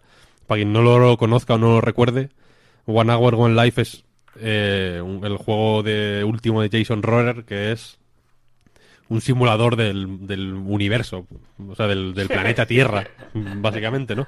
En, en plan que tú empiezas la partida siendo un bebé recién nacido y a medida que va pasando el tiempo, evidentemente de manera muy acelerada, vas creciendo, vas creciendo, vas creciendo, vas aprendiendo a comunicarte, vas... Bueno, eh, aquello del bebé es interesante que tú solo no puedes hacer nada, tú solo te mueres. claro, evidentemente eres un que bebé... otro jugador, que sea una- un padre o una madre, te coja y te, y te alimente. Y tiene que ser otra persona, además. Sí, sí. Naces... Y no te puedes comunicar con él porque el chat está como limitado. Yo pensé, al principio pensaba que estaba estropeado, que era un bug o algo. Y no, no, tú cuando escribes algo, por ejemplo, hola, como eres un bebé y no puedes hablar, pues las letras aparecen, ¿no? Igual, sí, igual, igual solo puedes escribir una H. O, o si, si quieres poner hola, igual con un año puedes escribir una H. Con dos puedes escribir una H y una O. Sí, sí, exacto. Y, ef- y efectivamente, cuando naces como bebé, no apareces en medio de la nada, ¿no? Apareces al lado de una madre que, que probablemente esté ya dentro de una aldea o de un pueblecito o de una ciudad y que se tiene que hacer cargo de ti y que y se tienen y que evidentemente hay comunidades que se tienen que ayudar entre ellas para tener acceso a comida, etcétera, etcétera. Al principio del juego, eh, o sea, al- cuando se cuando se lanzó, eh, era una cosa hiper hostil, porque evidentemente Los no había no había nada todavía en el mundo.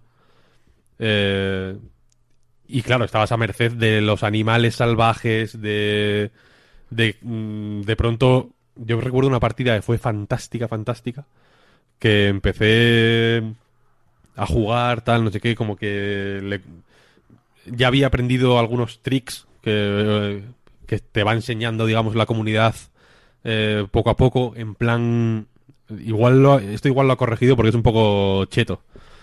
Pero lo que hacía la peña era escribir de una letra en una letra. Entonces, mm, pues para poner hello, la gente ponía H, E, L, L, O. Y mm, me acuerdo una vez que ah, no sé qué pasó, que nos quedamos sin agua o no sé qué, o... mm, había un charco de donde cogíamos agua y se agotó, tal, no sé qué, no sé cuál. Y yo era adulto y había un bebé conmigo. Y le pongo en plan, eh, no- no- en inglés, eh, nos hemos quedado sin agua, tal, no sé qué. Y de pronto el bebé pone F, U, C, K. Me hizo una gracia. Bueno, la cosa es que en esa partida, mm, pues eso, me- me- mm, como era un bebé muy apañado, ¿no? Porque también depende del bebé, puede ser un asqueroso y, y irte y se te pueden ir constantemente por ahí, tienes que ir y cogerles y llevar... Y, Claro, la gente que no sabe jugar seguramente, ¿no? Las primeras partidas son como, venga, me voy a dar un paseo, no qué. Claro, claro, y si tienes que... O, o- o si saben jugar y no quieren y no están por la labor, ¿eh? También puede ser. Sí. El... Entonces, claro, tienes que coger al bebé, cargarlo contigo, mm, eh, vigilarlo para que no se escape, porque se puede morir, ¿no? Y de pronto igual estás mm, sembrando patatas, ¿no? Y vas, a- vas unos metros más allá y ves un pequeño cadáver, o sea, un pequeño montón de huesos, que, era, que es tu hijo, ¿no? Y, y, y- y si tienes que cuidar del bebé, no puedes hacer otras cosas, ¿no? No puedes estar con el bebé y plantando patatas. Tienes que estar con el bebé. Una lección vital. Eh, y la cosa es que eso, yo era un bebé apañado, ¿no? Entonces como que colaboraba, no me estaba siempre cerca de mi madre. Eh, cuando me fui haciendo mayor, empecé a ayudar muy pronto en las tareas que eran necesarias, ¿no? En plan, hay que coger agua, hay que ir a no sé dónde, hay que recoger no sé qué, tin, tin, tin, como que fue una partida cojonuda, ¿no? Se fue naciendo otra gente y como que éramos varios ya que íbamos como dando órdenes en plan, mm, quedaos aquí, tal, no sé qué, venga, tal, bla, bla, bla. Lo apañamos, ¿no? Montamos un pequeño pueblo súper rudimentario, porque ya digo, esto era igual el segundo día de juego que todavía no había nada. Era la prehistoria, digamos.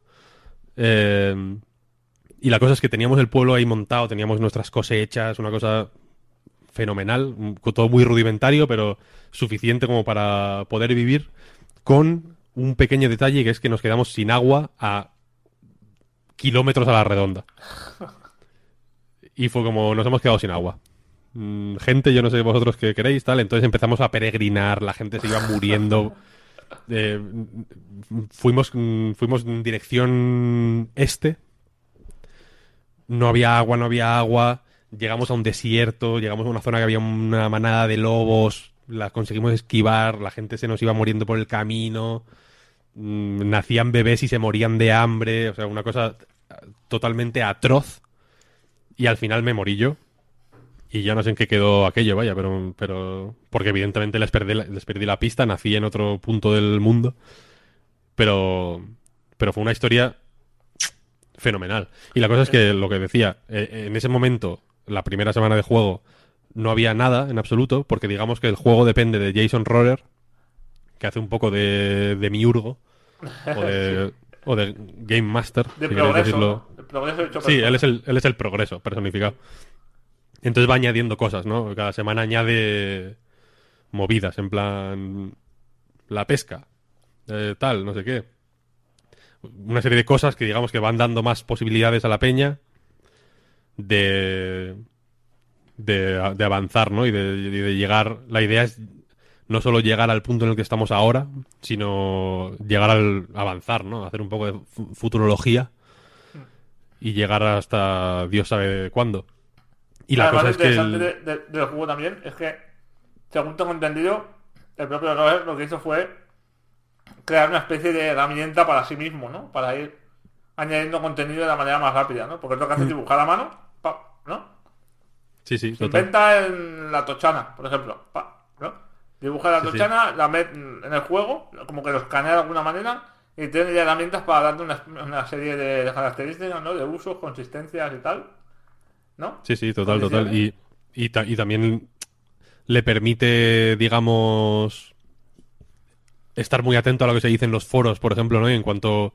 Racional, eh, claro. Claro, como detecta que mucha gente se queja de algo, que mucha gente necesita algo, que mucha gente ha descubierto...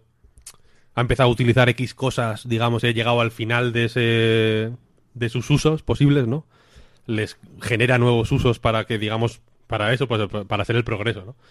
Y está muy pendiente ahí semana a semana. Y no te creas que no he pensado en este juego, al pensar en lo, que, en lo mejor del año, pero al ser una cosa tan... Experimental, ¿no?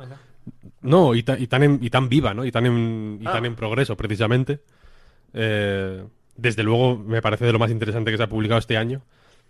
Pero me, me reservo la, la posibilidad de hablar de él el año que viene o cuando sea, ¿no? Desde luego, no estoy jugando muchísimo, juego de vez en cuando, tampoco de una forma muy seria, pero sí que estoy siguiendo con una atención total las newsletters y los foros del juego, porque la peña sí que está dándole pero fuerte.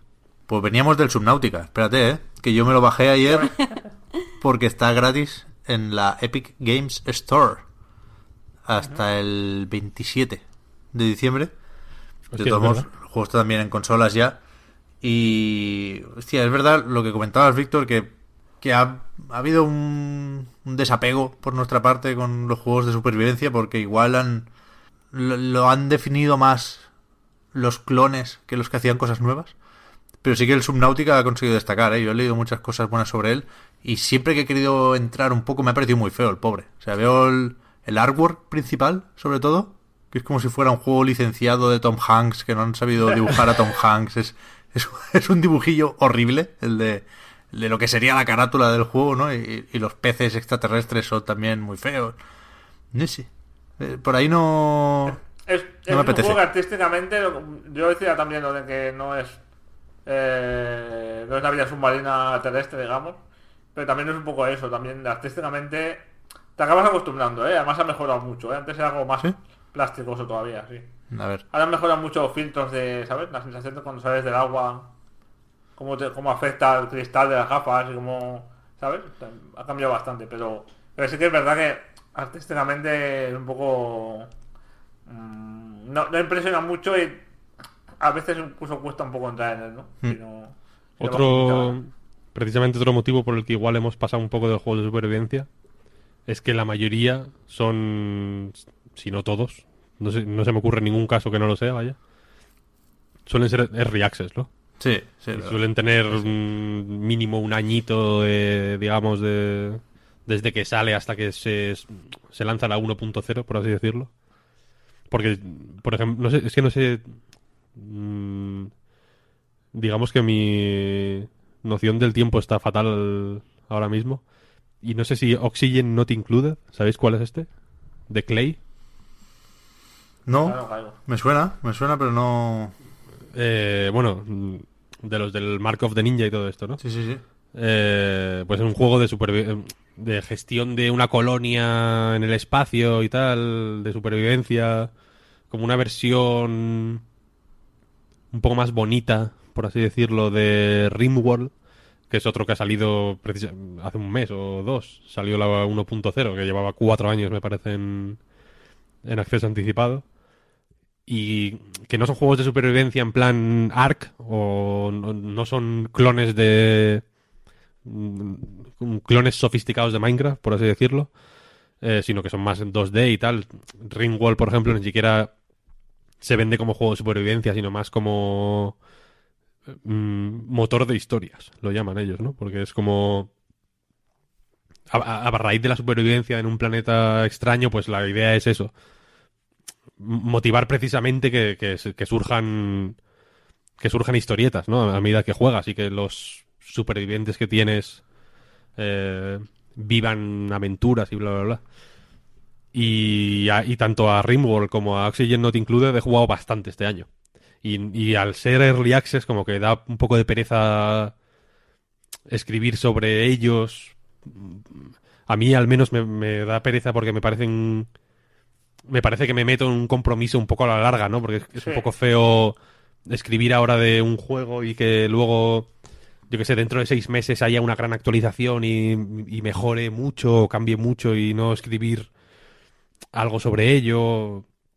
Nunca sabes cuándo, cuándo va a salir el, cuándo es el momento bueno para, para escribir, digamos, un análisis más normal, ¿no?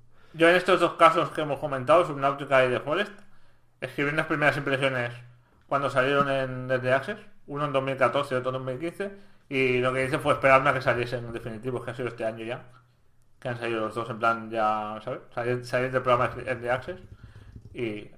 pero sí, es un, es un problema, porque luego no sabes muy bien... Da la sensación de que no, ha- no has acabado de ser justo con ellos, ¿no? Porque, claro, las primeras impresiones eran de un juego que no estaba acabado, que estaba empezando, de hecho, ¿no? Entonces yo lo que hago siempre es eso. eh, dejarlo aparcado y ya cuando salga, cuando digan, vale, ahora sí, estamos fuera de Access, pam. Entonces hacer un análisis mm, proper, digamos, ¿no? Normal. Sí, sí, total. Pero, pero sí, es, es un proceso un poco extraño, no estamos muy acostumbrados a esto todavía. No, nos pilló un poco a, contrapié. Pero lo cierto es que también mola, ¿eh? en realidad, porque el Ringwall yo no lo seguí el desarrollo, por así decirlo.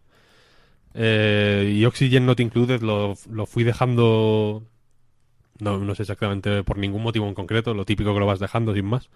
Y...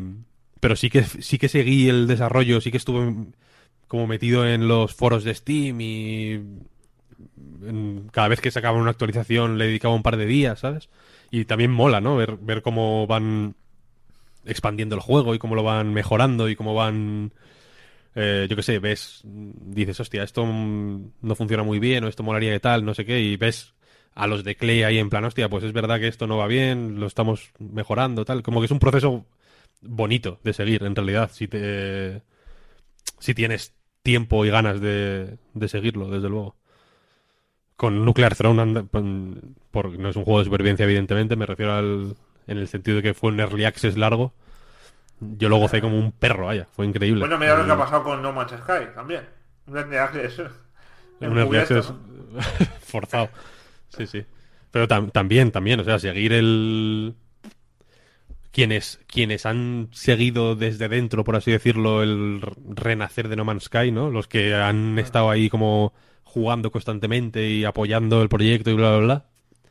Aunque las maneras fueran cuestionables. Eh, joder, pues se nota que, es una cosa disfrutona, ¿no? De decir, coño, es- estamos te da la sensación de que estás participando de algo vivo y en movimiento, ¿no? A mí es una sensación que me, que me parece guay, vaya. No, no soy el, el mayor amigo de los Early Access, pero creo que, que si hay tantos y funcionan algunos tan bien es precisamente por eso, ¿no? Porque mola, aunque no participes activamente, mola, la- aunque, y aunque ocurra solo de vez en cuando, cuando dices, hostia, esto falla o esto molaría fuera de esta manera o esto tal o esto cual y, y, yo qué sé, lo comentas en el Oxygen Noise Included, por ejemplo, les mandé un mail una vez en plan, oye, esto me está molando mucho el juego, pero esto tal, no sé qué, no sé cuál, y me respondieron en plan, ah, guay, qué guay, gracias, tal, no sé qué. Con el Overland, se llama el juego este de Adam Salzman, Mm, El de Finji. El de Finji, me pasó lo mismo. ¿Este ha salido ya? en- O sea, está en ¿Qué Early? Access. Está en Early Access todavía. Les mandé un mail en plan, hostia, me ha, eh, me ha pasado esto, tal, no sé qué, no sé cuál. Y ellos, ah, hostia, gracias, tal, no sé qué. O lo puse en el foro o algo así. Y es, y es guay, no es algo. Yo, yo tampoco estoy ahí todo el día metido porque no tengo tiempo ni, ni, ni- ni ganas en realidad. Pero la verdad es que cuando pillas ahí un poco el flow, mola. Yo de Nuclear Throne me veía los streamings de estos del. mm, Con el Jay guapa ahí escuchando trap y, y, haciendo, y programando y, y la verdad es que me, me molaban. Me da miedo decir más cosas del Subnautica porque se nos va. Este- Pero- Este es un juego que, que hace florecer el, el verbo. Pero quería apuntar, para quien tenga ahí un, un Oculus en el armario, que por lo visto es muy guay en realidad virtual, que es compatible y que, y que suma, claro. Eso lo tengo que probar yo, ¿eh? Uf. Sí, sí. Eh, Víctor, te toca. Pues venga, por ir al grano, que es que me, me enrollo más que las persianas, Celeste. Ya antes lo, Has anticipado. lo anticipé y efectivamente le toca a Celeste, que mm, es un, eh, un juego de aventuras y plataformas sobre la depresión. no suena muy atractivo de esta manera dicho, pero es, mm, es perfecto, vaya, es un juego que no, no hace nada. Todo lo que hace lo hace bien, nada lo hace mal y, y es genial. Es un juego en el que eh, eres una chica que, que se propone sí o sí eh, escalar la montaña celeste, que da título al juego, y a través de una serie de retos de plataformeo progresivamente más difíciles y extremadamente difíciles eh, cuando llegas, digamos, a las a las pantallas opcionales y a las pantallas opcionales opcionales, que las hay. Eh, pues a través de estos plataformeo más o menos eh, tradicional, pues también se las apaña para contar una historia fantástica y para hacer algunas cosillas a nivel narrativo hiper, hiper, hiper interesantes y, y de la que mm, cualquier triple A puede aprender mucho. También en este juego, casualmente, hay una escena de conversación, digamos, que es increíble. Como a mitad de juego. No sé si lo habéis jugado. Sí, pero no lo, Sí. no lo he terminado porque me da ansiedad. Va, va de eso, va de eso. Claro, exacto. De hecho, hay un ataque de ansiedad en el propio juego. Sí, sí. Que es otra escena espectacular. Espectacular, sí, es, es maravilloso el juego. Pues hay O una, pues, otra, otro, ot- otra manera de representar una conversación y, el- coger confianza entre dos personas. eh, Increíblemente bien. Si, si mi año tiene que definirse por algo es por juegos sobre sobre conocer a los demás, ¿no? Charlando por, el- por la voz.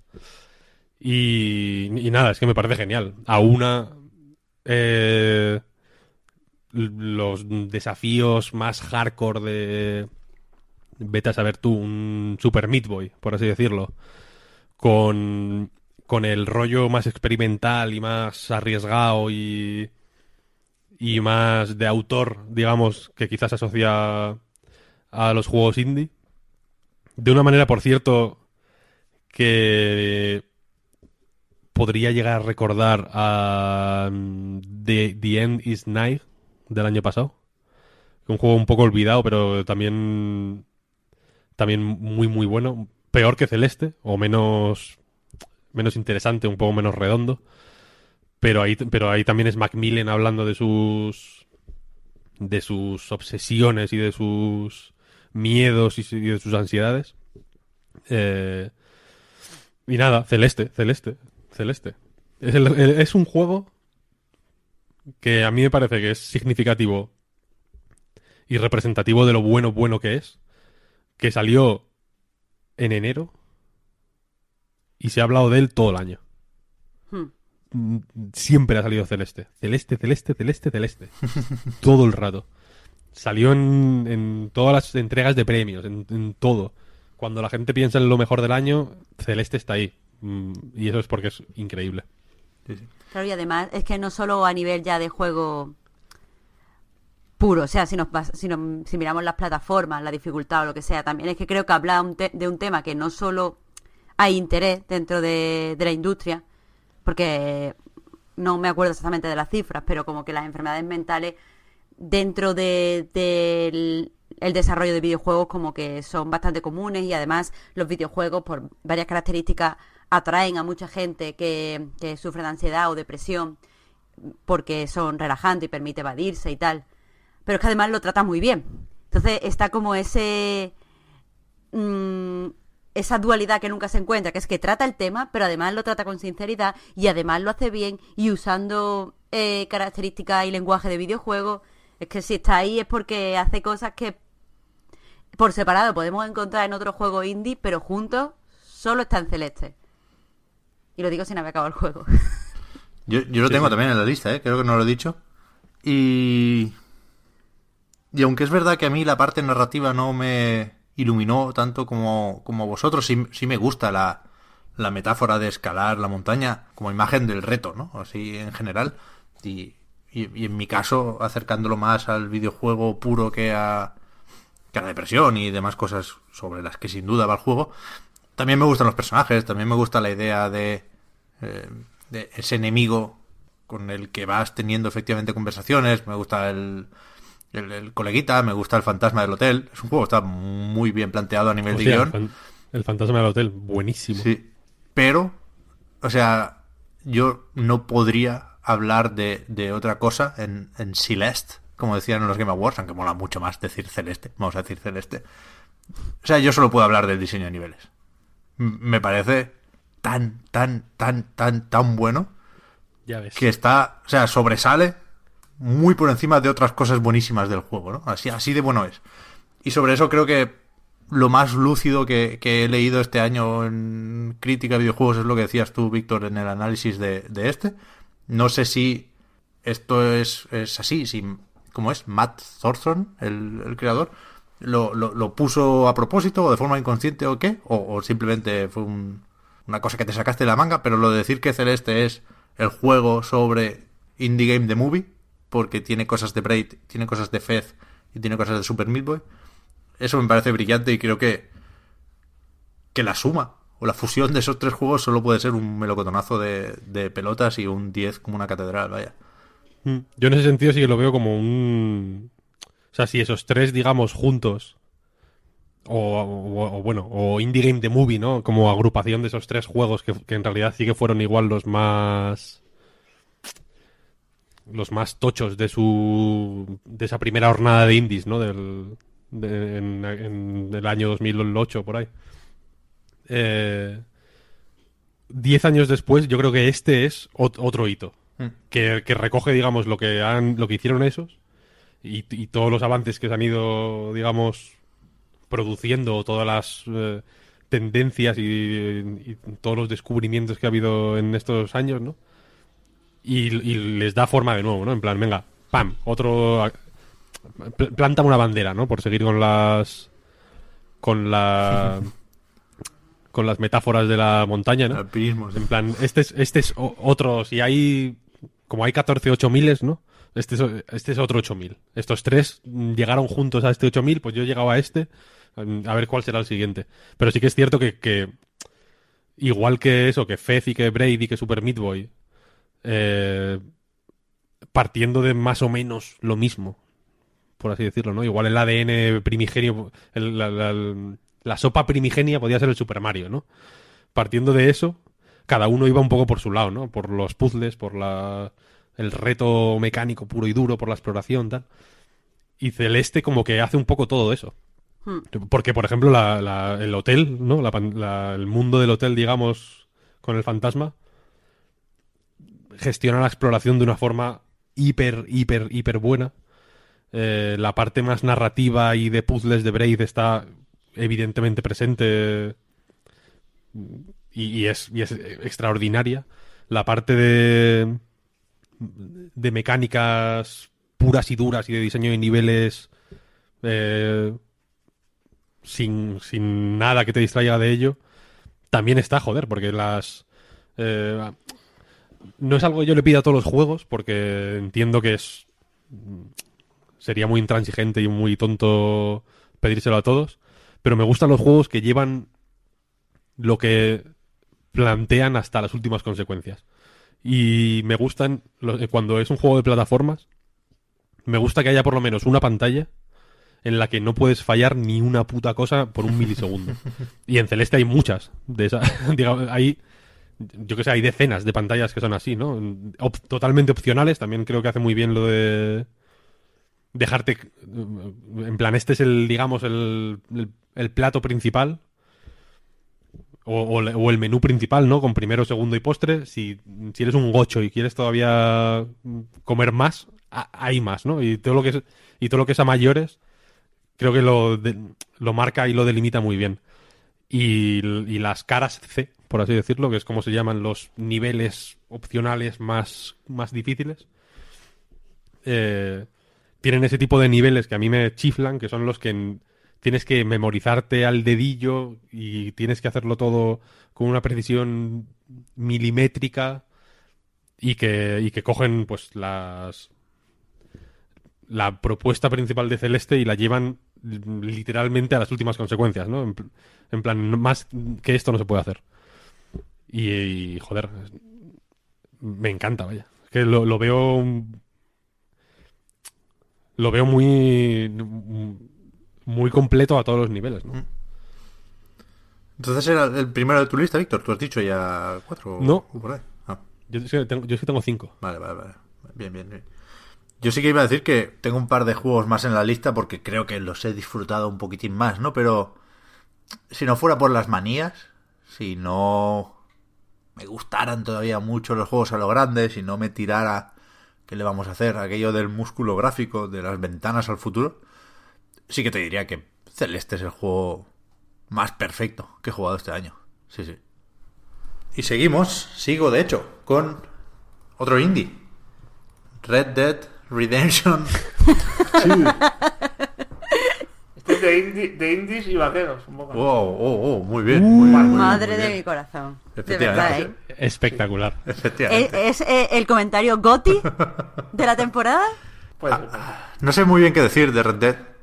Que no se haya dicho ya, ¿no? Nos, nos tiramos varios programas hablando de él a medida que lo íbamos jugando. Y, y- y aquí lo que tengo apuntado es un poco volver a, a lo que decía con Monster Hunter de la predisposición, ¿no? Porque esta última semana igual hemos visto más cosas sobre los problemas de Red Dead. He visto a mucha gente compartiendo un vídeo de un muchacho saltando o botando sobre un balón medicinal de esos. ¿Lo habéis visto? Bastante bueno el vídeo. El vídeo está muy bien. O sea, no, eh, aparte de que el montaje es así muy lolesco, Sí. eh, lo que dice creo que es súper, súper acertado. Y creo que dice muchas cosas que dijimos aquí, de hecho. Mm, Sí, sí. No creo que sea muy complejo el análisis, ¿eh? Creo que es evidente que Red Dead Redemption tiene problemas con, con, con el desarrollo de sus misiones. Pero es verdad que el vídeo está muy bien estructurado, muy bien planteado.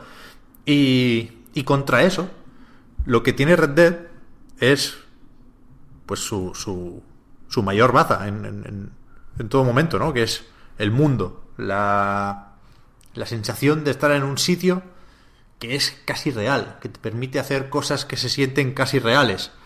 Y, y por ello, aunque, aunque es verdad que pues el juego te da mucha libertad y que cuando toca hacer misiones para que la trama avance, pues no siempre la cosa está a la, altura.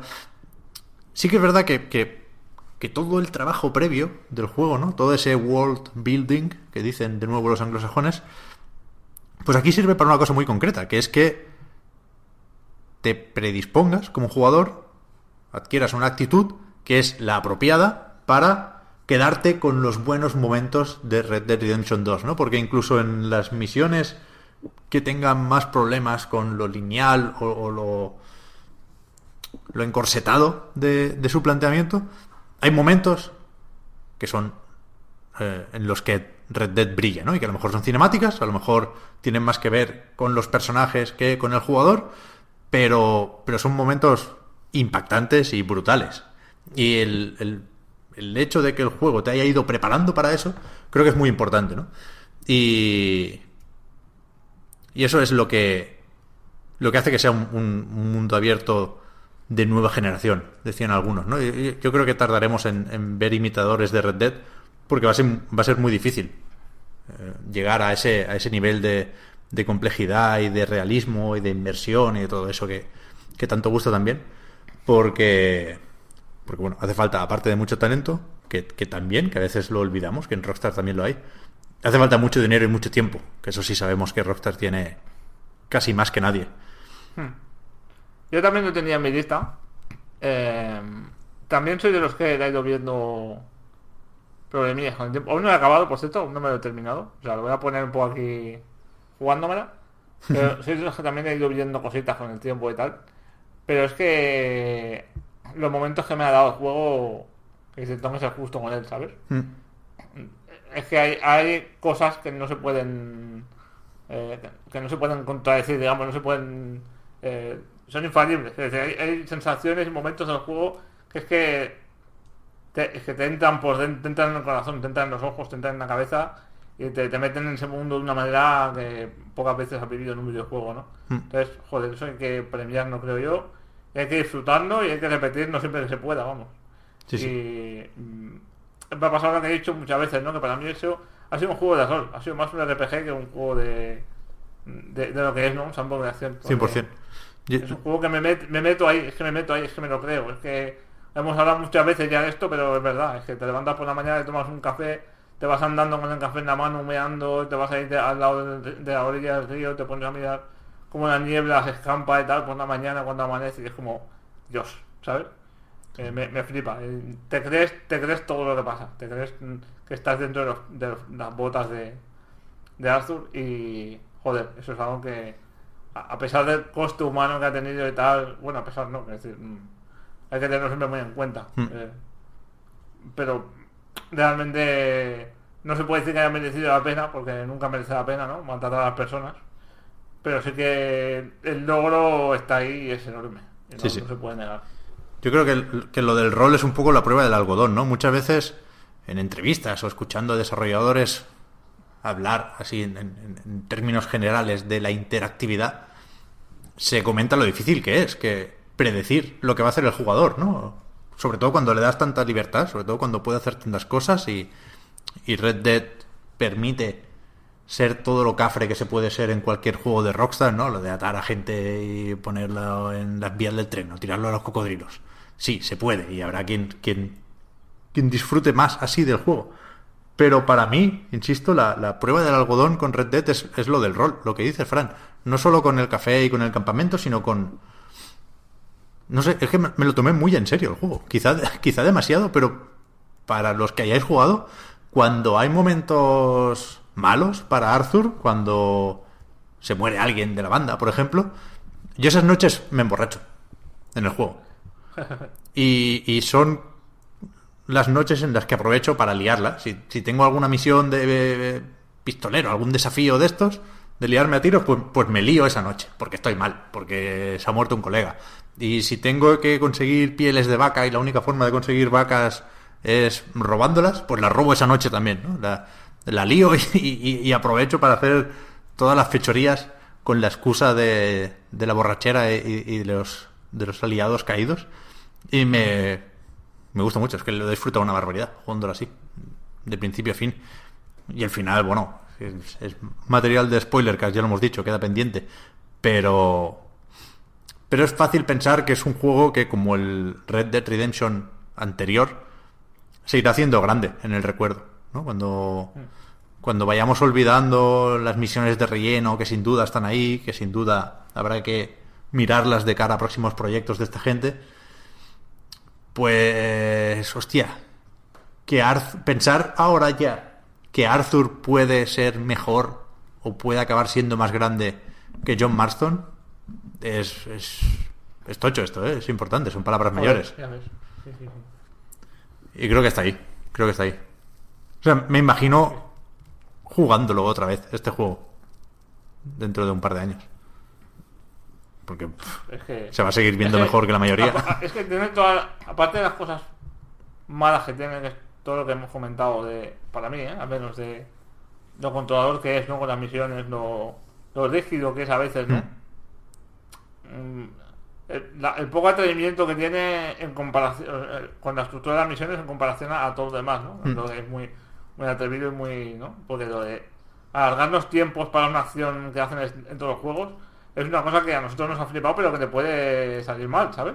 Sí, sí, much- mucha, gente le dice que es, ¿eh? mucha gente dice que es aburrido Red Dead. A mí no me lo parece, pero, pero entiendo de dónde viene eso, ¿eh? Es un, es un juego que no que hace pocas concesiones.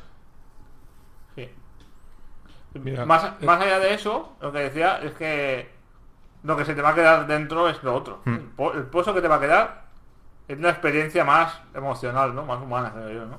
Sí, sí. Siento que dentro de dos o tres años vas a decir, hostia, voy a meterme ahí otra vez. Te vas a acordar menos de los defectos y de... Un poco como pasaba con, con el primero, creo yo. Sí, sí, sí, sí. El primero tú- yo no he vuelto a jugar hace mucho tiempo, pero ves un vídeo y dices, uff. Lo ves muy lo ves muy GTA, ¿sabes? Muy muy típico, ¿no? Pero te acuerdas de los momentos que viviste y de sobre todo del final, ¿no? El epílogo- epílogo y tal, y joder. Son cosas que se te han quedado, ¿no? En tu memoria de jugador. Pero yo creo el primero. yo, no lo he metido en los GOTY porque no. Ya no solo porque no me lo haya pasado, sino porque es que no me, no me apetece ni siquiera pasármelo. Es uno de mis objetivos para las navidades. Quiero hacerlo, quiero, quiero hacer un spoiler cast de Red Dead Redemption 2. Esto es un fun fact porque todo el mundo dice que el final es la hostia, bla, bla, bla. Es- eh, me, me apetece más hablar del juego que, que jugarlo, sinceramente. Eh, pero yo creo que el- precisamente el primero, porque prometía mucho menos, o porque te. o porque te daba. eh, era mucho más directo en lo que te ofrecía, y mucho más. mm, transparente. eh, para mí funcionaba mejor. O sea, no me importa que sea un GTA del oeste, pero es que Red Dead Redemption 2 no- creo que es evidente que no quiere ser un GTA del oeste. ¿no? Que quiere ser, pues efectivamente, un juego casi prácticamente de rol. Cuando. Cuando, cuando no, no lo consigue, vaya, yo creo. Y es cierto que tiene unos momentos alucinantes y que es. eh, y, y que es. mm, sin ser un, un simulador inmersivo que, se, que tan de moda están ahora, es infinitamente más inver- inmersivo que, que, que- muchos de ellos. vaya. Eso, eso se lo reconozco, evidentemente. No soy, no soy ciego tampoco. Pero. Pero es que hay a mí hay cosas que me dan una bajona que no, que no puedo en mi vida, ¿eh? O sea, si no hubiera misiones, si fuera únicamente el campamento y el objetivo fuera, yo qué sé. mm, ni- ningún objetivo, vaya, que fuera mm, ca- cazar y hacer el, panolis. Sería la hostia. Porque yo sí que creo que hay que tener los huevos bien duros para ponerte todo el proceso de despellejar a un animal, etcétera, etcétera, una y otra vez, una y otra vez. Me parece la hostia eso. Pero. Pero es que en el resto de cosas es acojonante, vaya. Yo me alegré mucho de ver el vídeo de, del fulano este de la pelota. porque. Porque o sea, estaba empezando a pensar que estaba yo loco. Porque me molestó la anécdota esta que comenté de la puta misión en la que va a ser un carro y que si te sales un segundo del, del camino, pero un- literalmente un segundo del camino que te marca el juego, que te dé fallo, a mí eso me molestó infinito. Y ver el- varios ejemplos más que daba el tipo este y tal, me tranquilizó un montón. En plan, joder, vale, no estoy loco. No es, no es una cosa que haya visto solo yo. Veo que hay A gente mí que le me está molestaba aquí más. particularmente el caso del atraco. No sé si será en el vídeo este, que yo no lo he visto. El atraco al tren, que puede tener que pegarte a gente. Y si en lugar de pegarle a uno le pegas un tiro, misión cancelada también. Es como... Joder, por aquí no, ¿sabes? Mm, Sí, sí. No sé, esto es que no sé si lo comentamos, porque me suena que, que lo... Seguro que lo tengo apuntado en algún lado. En plan, las notas que he ido tomando mientras jugaba lo tengo apuntado.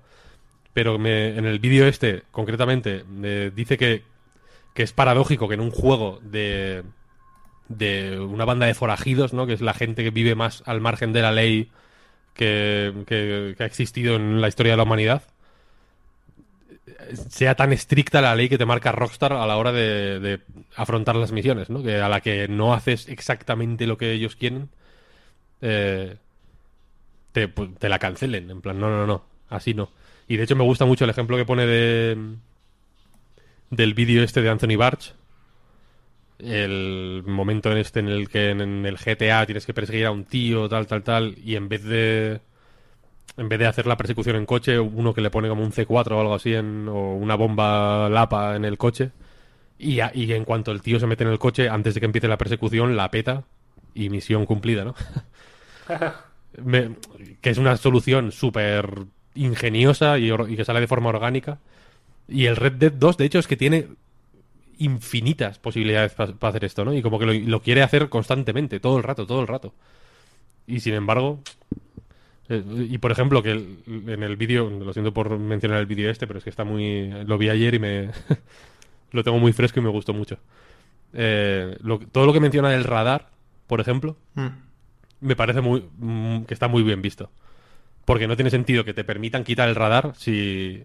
si en- es que también lo comentamos, ¿no? Que en las misiones, cuando te dicen en plan, vete a un lugar seguro, em, escóndete detrás de no sé qué, tal, no sé qué, no sé cuál, se refieren a un objeto en concreto del escenario, no a el objeto en general, ¿no? En plan, de- escóndete detrás de una verja, de una, o sea, de una, de una valla.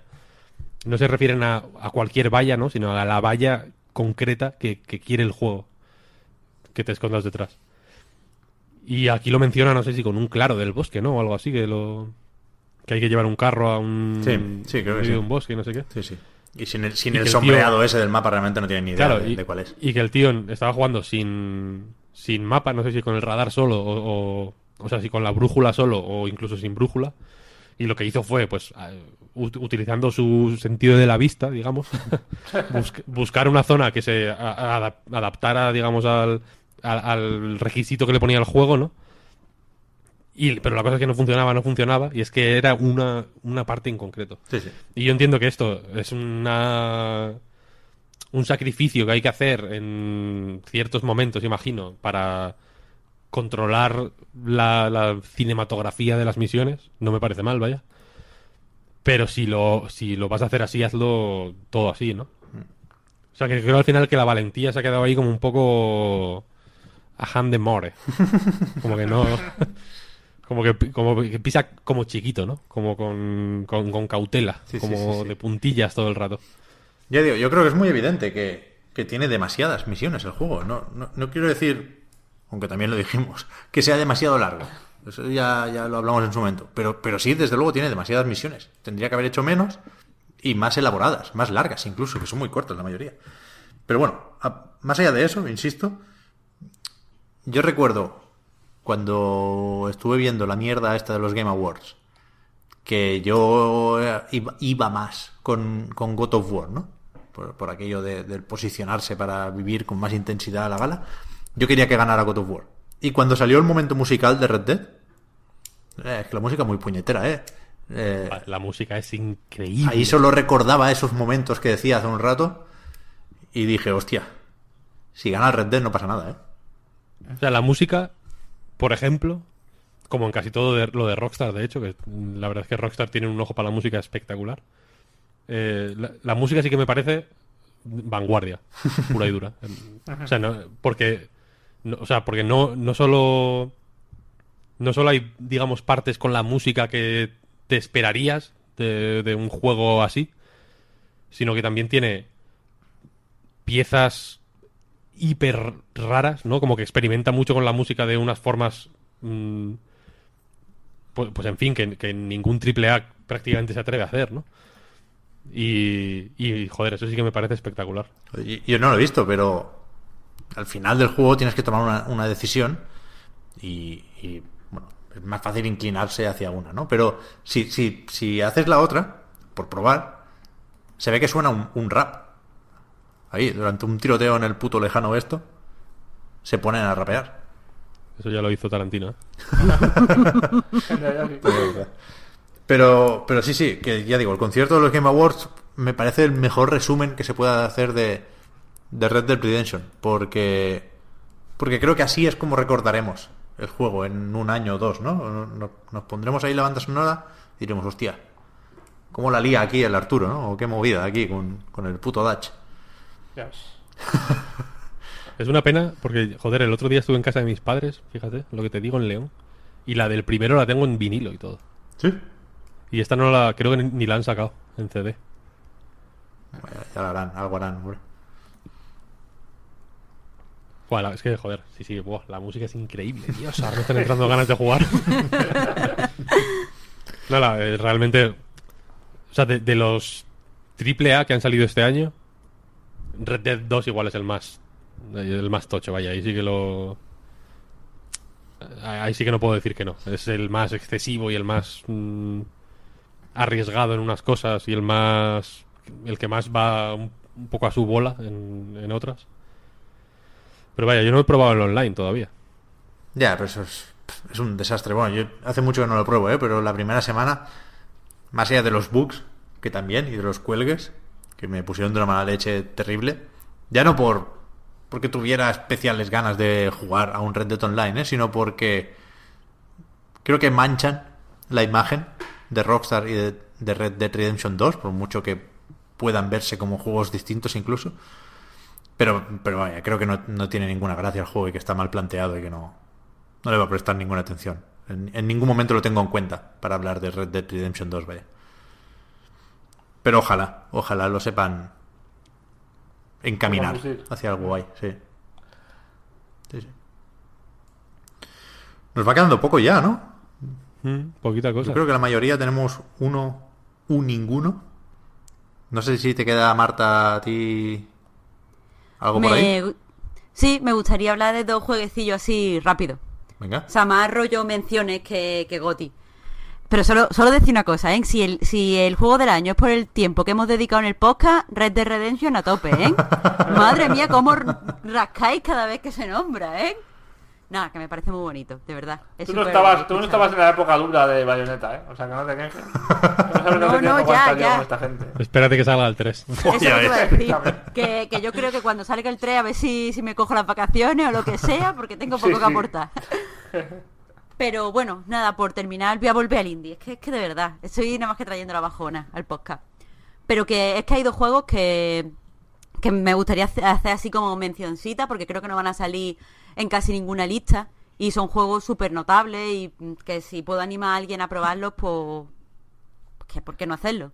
El primero es Cultist Simulator que es un juego que todo lo que he dicho anteriormente, que fueran juegos para que todo el mundo pudiera jugar, que fueran que sus mecánicas fueran muy claras, que no sé qué, este es absolutamente todo lo contrario, un juego que de primera es absolutamente inaccesible, que hasta que no le echas unas cuantas horas no lo disfrutas de verdad, que, que no usa ninguna mecánica típica del videojuego, en realidad es un juego de cartas, pero que sin embargo, una vez lo domina, es súper satisfactorio de jugar. Las historias están muy chulas, especialmente con el nuevo DLC que le han puesto, y, y que es muy, muy, muy ambicioso. Lo que pasa es que, creo que lo, complicado que es hacerse con él y lo poco videojuego, odio decir esto, pero mm, porque no me gusta que se clasifique en qué es videojuego y qué no es videojuego. Pero lo poco mm, videojuego prototípico que es, creo que ha hecho que, mucha gente se aleje rápidamente de él. Eh, ya hablé, o sea, he hablado de él en el podcast, o sea, en el podcast de la semana que lo jugué, y no quiero repetirme mucho, pero básicamente es un juego de cartas en el que tú eh, tienes que mezclar un verbo y un nombre, es decir, usa como las bases de cualquier lenguaje para crear acciones.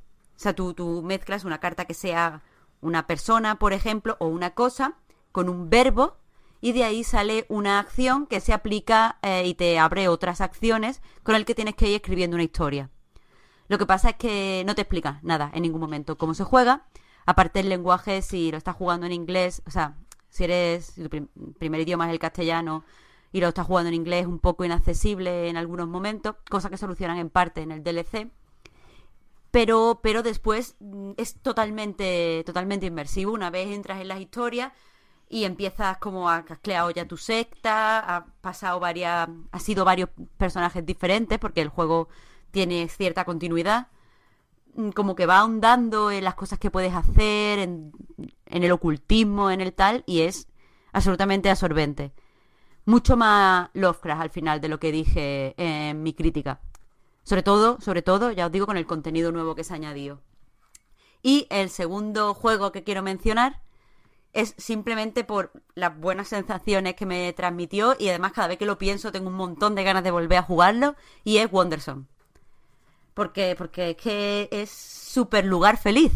O sea, la- eh, es, muy gracioso, eh, se juega, un- es un juego cortito, por lo que en cualquier momento se puede volver a jugar, y no es que tenga diferentes finales ni nada, el juego es lo que es, pero eh, transmite tan buen rollo.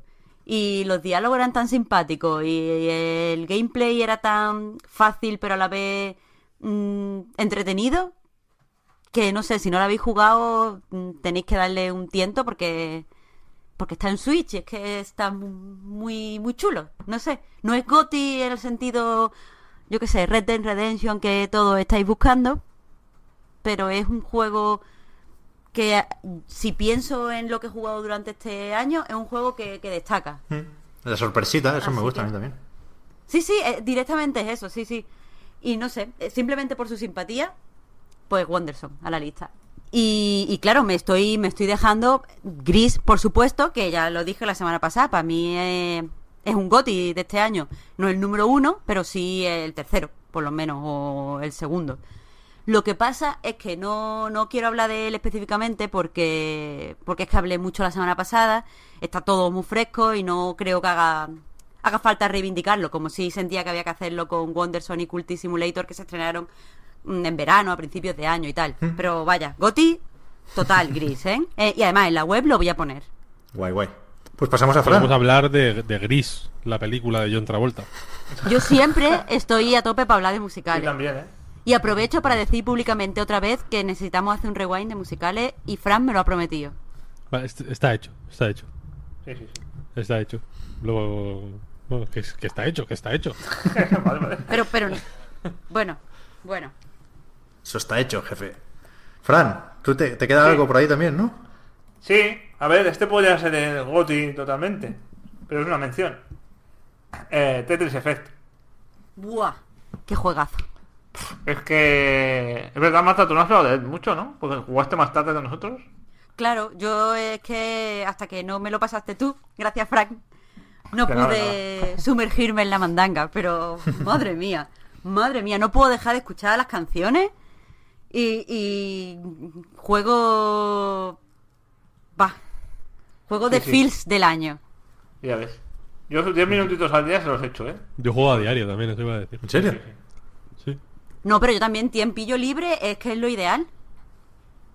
Muchas veces me estoy bajando, me estoy bajando un juego para analizar y mientras está bajando, voy a poner el Tetris. Claro, claro, claro. claro, Totalmente, un Tetris y- Yo con el cuando mm, el otro día, ¿no?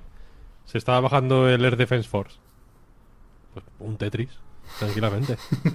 Te Vaya, combina- vaya tarde te partidas. pasaste ese día, eh, cabrón. Joder, fue un fin de semana de locos. No, pero eso que. Y quiero decir, y, y- y ya no para. ya no para rellenar huecos, sino que pues me siento, me echo mi Tetris y luego ya pues a, a seguir con el día, vaya. Estaba pensando que es una es un juego 100% asiático, ¿eh? Porque, claro, el, el original es de Paginov, ¿no? Que es ruso. Y esta es la versión japonesa, digamos, ¿no? De Mitsuguchi. Asia de punta a punta, ¿no? Es así de punta a punta, sí, sí.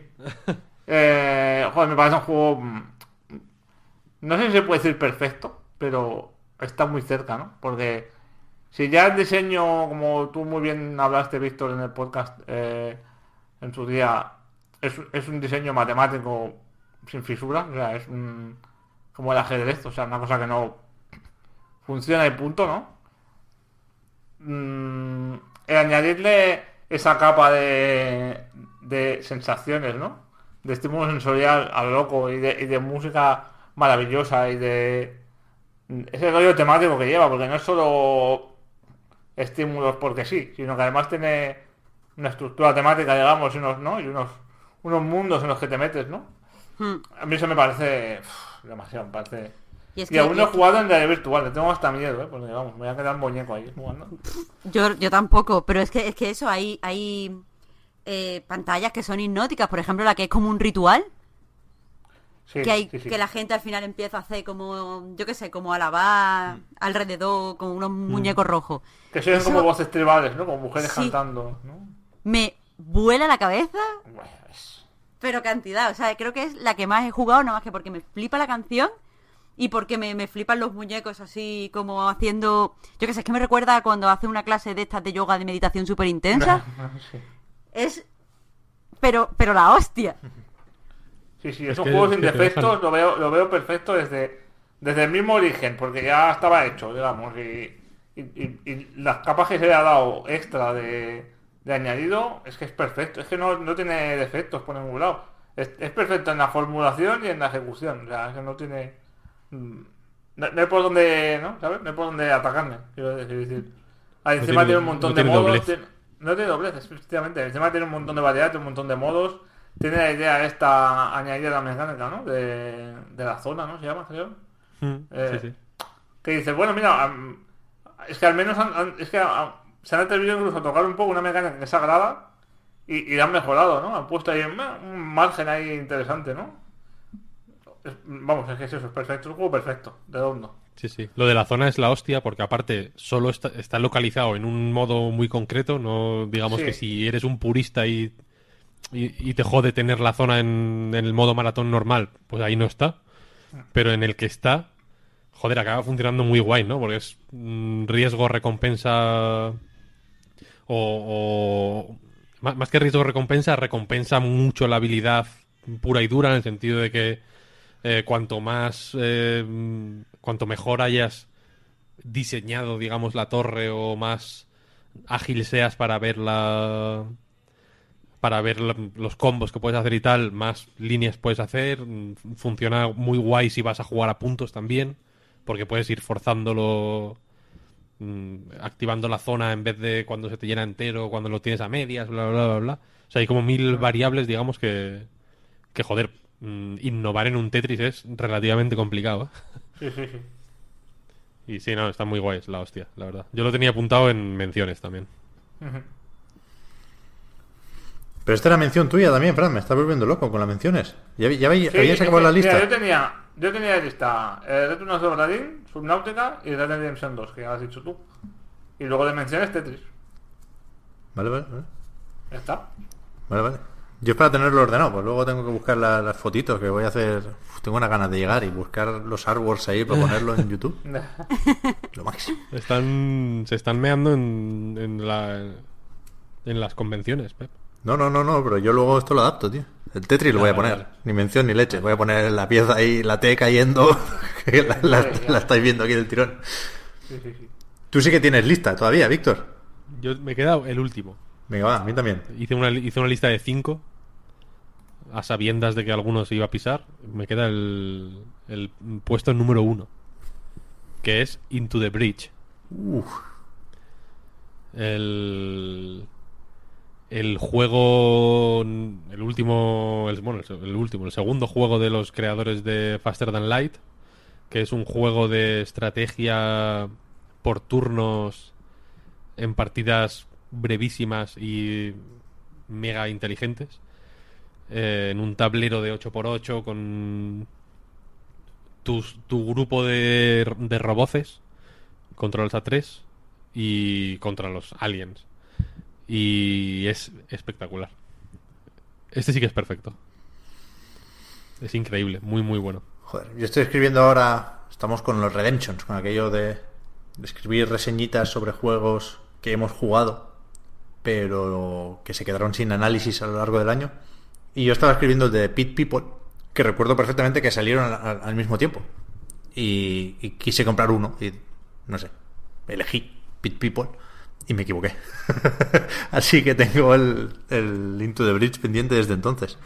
Eso hablo de cuando salió en Steam, luego, luego como en Switch también, y no sé si en las plataformas. Tú lo estás jugando en Switch, Yo lo juego más en el ordenador. ¿sí? este. Mejor en PC. En Switch la verdad es que se juega muy bien. No las tenía todas conmigo porque es un juego muy de... Pues de pasar el ratón por encima de algo y que te aparezca pues una ventanita. Al final no hace falta, ¿no? Al final ya más o menos sabes cómo funciona todo.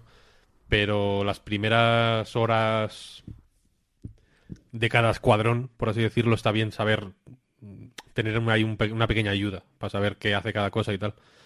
Pero en Switch la verdad es que está, está bien resuelto. Es un, es el típico cursor que se mueve con el stick, que suena muy mal dicho de esta manera, pero que funciona muy guay. Eh, tiene...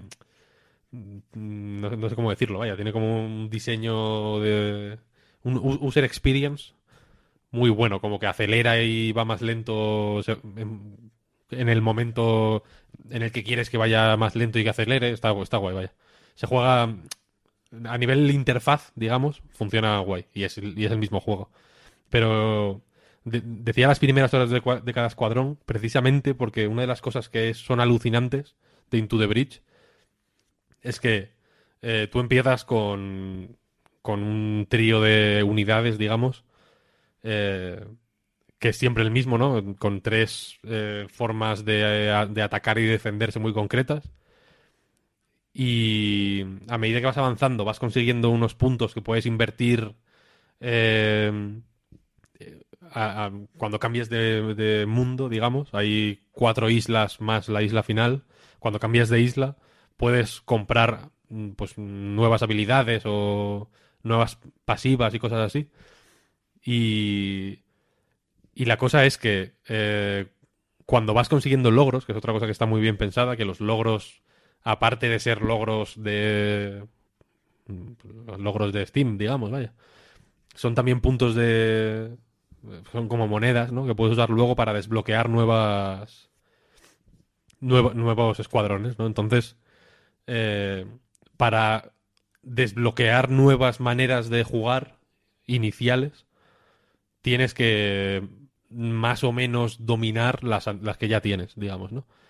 Entonces, hasta que no sabes, hasta que no superas los tres retos que te, que te marca con tal escuadrón y algunos logros más y tal, no puedes desbloquear otros escuadrones que, aunque tienen aspectos distintos, vienen a ser eh, eh, pues o sea, las las armas que encuentras, o sea, las, las armas, las habilidades y las pasivas y tal que encuentras en la tienda de forma aleatoria, eh, digamos que estas unidades nuevas que desbloqueas las tienen de inicio, ¿no? Entonces, eh, con con las distintas combinaciones de habilidades y de pasivas y tal, se forman maneras totalmente distintas de jugar, ¿no? Algunas mucho más agresivas, algunas más eh, de fuerza bruta, otras más de eh, reposicionar a los enemigos para que se hagan daño entre ellos en lugar de hacerles el daño tú, ¿no? Porque una de las cosas que son fantásticas de Into the Bridge es que cada turno tuyo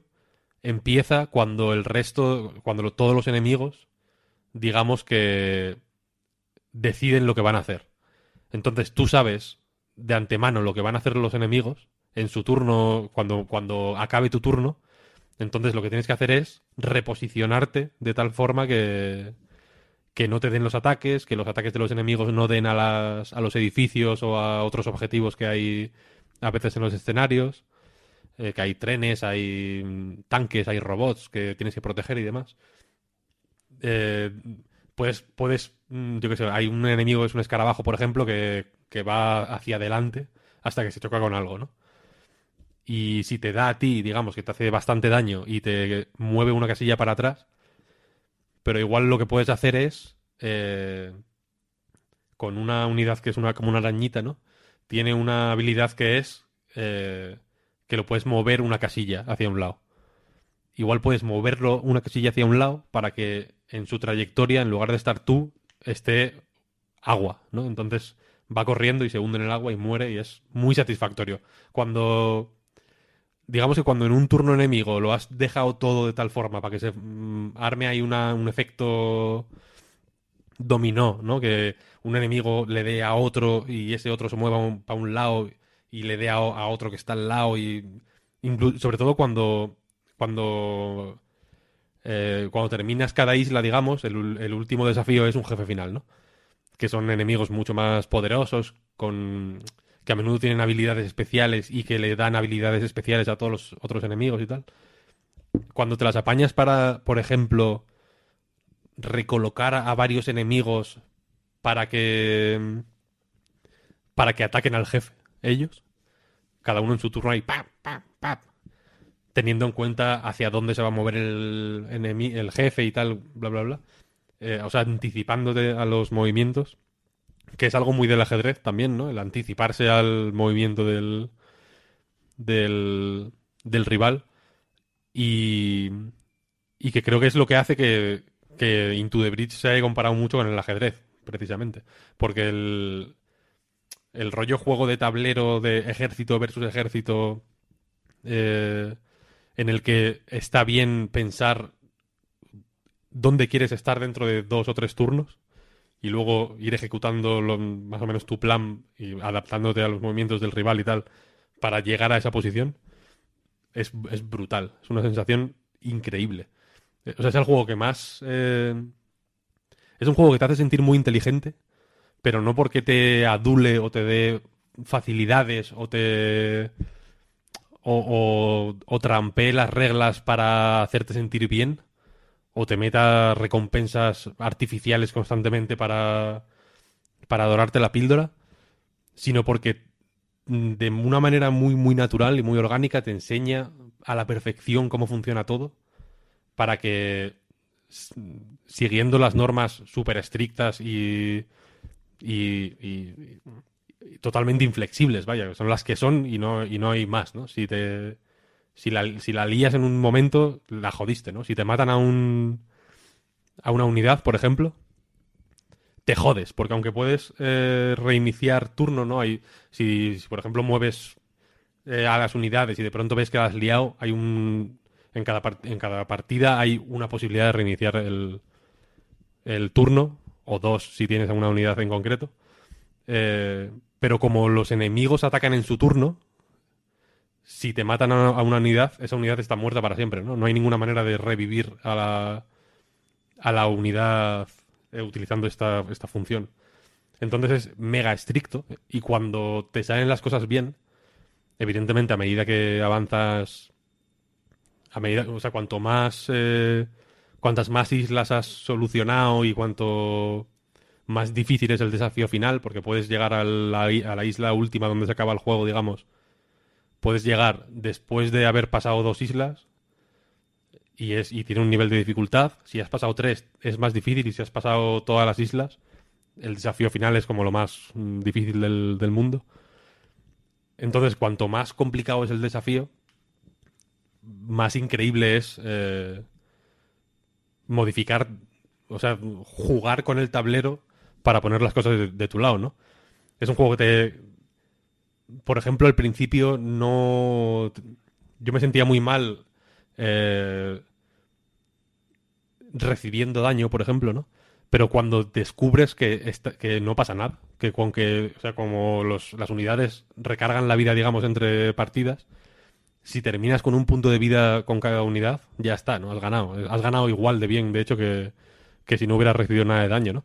Entonces, cuando empiezas a jugar también con, con los, el daño que te hacen a ti para hacer la estrategia de la partida, ¿no? Cuando utilizas todas las herramientas de que dispones para hacer estrategias mucho más complejas y mucho más enrevesadas y mucho más efectivas en última instancia.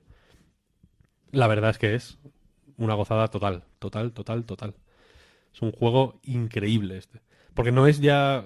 O sea, Faster Than Light, por ejemplo, era mm, muy bueno también, en mi opinión. Pero creo que jugaba otra cosa. No era tan... Mm, no sé cómo, no sé cómo decirlo. No era tan impecable. Era un juego que se permitía una serie de concesiones en favor de, de, de transmitir una sensación concreta como de agobio, ¿no? Y de estar perseguido todo el rato y de estar eh, perdido en el espacio, digamos. Eh, y, y- creo que lo conseguía muy bien y es un juego fantástico. Y es el típico juego de juego un ratito y lo dejo y luego te pasas seis horas seguidas ahí dándole al puto juego. Eh, este, este, un- una partida de este es espectacular. No hace falta jugar mucho rato. No tienes que. En el Faster Than Light, digamos que una de las gracias era hacerte pues una partida más o menos larga, ir. eh, cada encuentro individual tenía una sustancia, pero la sustancia buena estaba en, en hacerte pues la partida, ¿no? En, los desvíos que hacías, en, en cómo apurabas eh, el- tu posición en el mapa mientras te perseguía la movida esta y tal. Eh, pero pero en, en Into the Bridge, una partida única es bocata di cardinale. es, es increíble, es un juegazo de, pero vaya, de toma al lomo. Pues se ve muy mal o, o muy bien. A ver, a ver qué regalos caen. Tiene que ir mi Navidad para que no para que no empiece el año habiendo jugado a Into the Bridge, ¿eh? porque lo tengo lo tengo ahí apuntadísimo. Esta noche me lo compro, vaya. Que no hay- 100% recomendable, vaya. Aparte las partidas son, ya digo. eh, o sea, entiendo que hayan ido a Switch, eh, aunque es- estoy totalmente seguro de que va a salir en, en todas las plataformas, eh, eventualmente. No, sé si está en móviles, de hecho, o en tablets o cosas así, pero bueno, de- debería estar también en algún momento porque, porque funciona muy bien en, en, en portátil, ¿no? En el sentido de que las partidas son suficientemente cortas y, y suficientemente y, y- la y evidentemente si llegas a la, al último a la última isla con todas las islas terminadas igual te puedes tirar media hora o, o 40 minutos. Pero al ser por turnos va- puedes pararlo en cualquier momento no no pasa nada. No hay digamos eh, no hay ninguna acción que se detenga de, forma súbita no sino que mm, tú lo paras a veces te puedes pasar cinco minutillos fácilmente mm, digamos, moviendo los muñecos, calculando qué va a pasar, bla, bla, bla. Pero una partida normal igual son 3-4 minutos. Y, ya te digo que es... Mother of God. Pues yo acabo con, con, mira, con una de esas palabras que también has dicho en inglés. God of War. Es el juego que más he disfrutado este año por varias razones. Y ahora creo que, joder, que, tengo pocas notas, pero si, si no digo mucho no es porque no sepa qué decir, es porque o ya se ha comentado o porque me parece lo bastante importante solo lo que voy a decir, ¿no? Como para no enrollarme. Primero, y, y muy evidente, desde mi punto de vista, es un juego que no esperaba ver. O sea, yo pensaba que se habían extinguido ya. Tenemos, hasta cierto punto, seguimos con la amenaza sobre las experiencias individuales. Vamos a recordar que en 2018 hemos sabido que Electronic Arts no sabe o no quiere hacer un juego para un jugador de Star Wars. Que es, es tocho esto. Para mí es una de las noticias del año. Y falta el de Respawn, que ya veremos. Y bueno, de, de- de lo que queda, es evidente que sigue habiendo muchos juegos para un solo jugador de mucho éxito, ¿no? Pero casi siempre son de pegar tiros. Y yo no esperaba ver todo lo que hace grande estas superproducciones pegando hachazos. Y me ha sentado genial. Es un juego que no, ya digo, que me parece raro por, por las modas y, y el mercado y que por ello lo celebro y lo abrazo como un loco. O sea, ahora suerte tenemos garantizada prácticamente la secuela, ¿no? Supongo que ya estarán ahí el Cory y compañía, dale que te pego. Pero, pero eso, es un juego que a mí me gusta mucho, es un género que quizás es mi favorito y, y con eso ya tiene mucho ganado. Y después creo que sobre eso, sobre los malabares, con el género, con el pasado de la franquicia, con lo que se pretende hacer a partir de ahora, creo que es un juego que tiene mucho mérito por cómo consigue aquello de contentar a todo el mundo. O casi, ¿no? Habrá quien diga, pues yo prefiero el Chains of Olympus. Vale, bueno, yo qué sé, bien por ti. Pero creo que en general es un juego que se ha propuesto ir convenciendo a todos los escépticos y que por sus santos cojones lo ha hecho. O sea, es moderadamente incontestable este God of War. Creo que si te gustan mucho las mecánicas mm, de reflejos, de bloqueos, en plan bayoneta y compañía, quedas satisfecho con God of War. No tiene la agilidad, no tiene ese control tan eléctrico como los juegos de Platinum, pero te quedas satisfecho. Yo tengo guardado en el disco duro de aquello que iba capturando un desafío que, que creo que es de matar a 100 enemigos en un tiempo eh, bastante limitado. Y me, me gusta muchísimo ese vídeo. Me, me, quedó una coreografía bastante guapa y la guardo ahí. De vez en cuando me lo pongo y, y digo, coño, esto va a ser el goti al final, ya verás tú. y, pero también es un juego que, que, gusta y que contenta a los que son más de la escuela de Naughty Dog, a los que quieren eh, pasear sin, sin complicarse mucho la vida. Ahí están los niveles de dificultad y, ahí están las partes opcionales. Puedes o no ir a por las Valquirias y todo eso. Pero creo que es que no, nos, nos, habíamos acostumbrado, nos habíamos rendido con eso de contentar a todo el mundo. Pensábamos que los juegos eran para unos y no para otros, que si intentabas contentar a cierto público, necesariamente ponías de culo a otro. Y recuerdo a pocos juegos que, que pongan de acuerdo a, a, tanta gente con gustos tan distintos como este God of War, ¿no? Creo que ahí ha hecho, ya digo, un, un, unos malabares Santa Mónica y Cory Barlock y compañía, que es, que es alucinante. Es muy, muy, muy, muy meritorio. Y después, queda mal hablar de fallos en los GOTI, ¿no? Pero intentando calmar los ánimos, escucho ya los, los, los, los, gritos de la gente o leo ya los comentarios que dirán que la historia no es para tanto y tal y cual. Es cierto, pero tampoco creo que esté mal. O sea, creo que es que es también destacable lo que hace este juego a nivel de tono, más allá de los detalles sobre los cambios de humor repentinos de el boy. Creo que es, que es un juego que, que te acompaña bien durante toda la aventura, ¿no? Y en ese sentido creo que es que es muy consecuente con el tono que marca desde el principio. Creo que el, final es la mejor prueba de ello. Es un final eh, distinto, pero porque el juego parte de un, de un punto distinto, ¿no? Creo que es coherente y valiente el final de este juego. Y. Y eso, me, me parece la hostia. Aparte, de, la, la, historia, por, por, por, lo poco que he visto, joder, es un God of War. Mm, que se, los God of War que ha habido hasta ahora no es que se pueda decir que la historia sea una maravilla, vamos. No. Por poco bien, por poco bien que lo haya hecho, ya es mucho mejor que, que otros juegos de la franquicia. Pero, sí, pero es verdad que, que había hecho lo, el tópico, ¿no? Había hecho lo más difícil. Que era romper hasta cierto punto con, con, con el pasado de Kratos y plantear algo nuevo, ¿no? Y, y, y, creo que lo hace casi todo bien y que tiene fallitos de guion puntuales que, que, que deberían haber sido fácilmente revisables. Pero de nuevo, me da absolutamente igual. Creo que es, que es un juego con un músculo y con una garra increíble, increíble.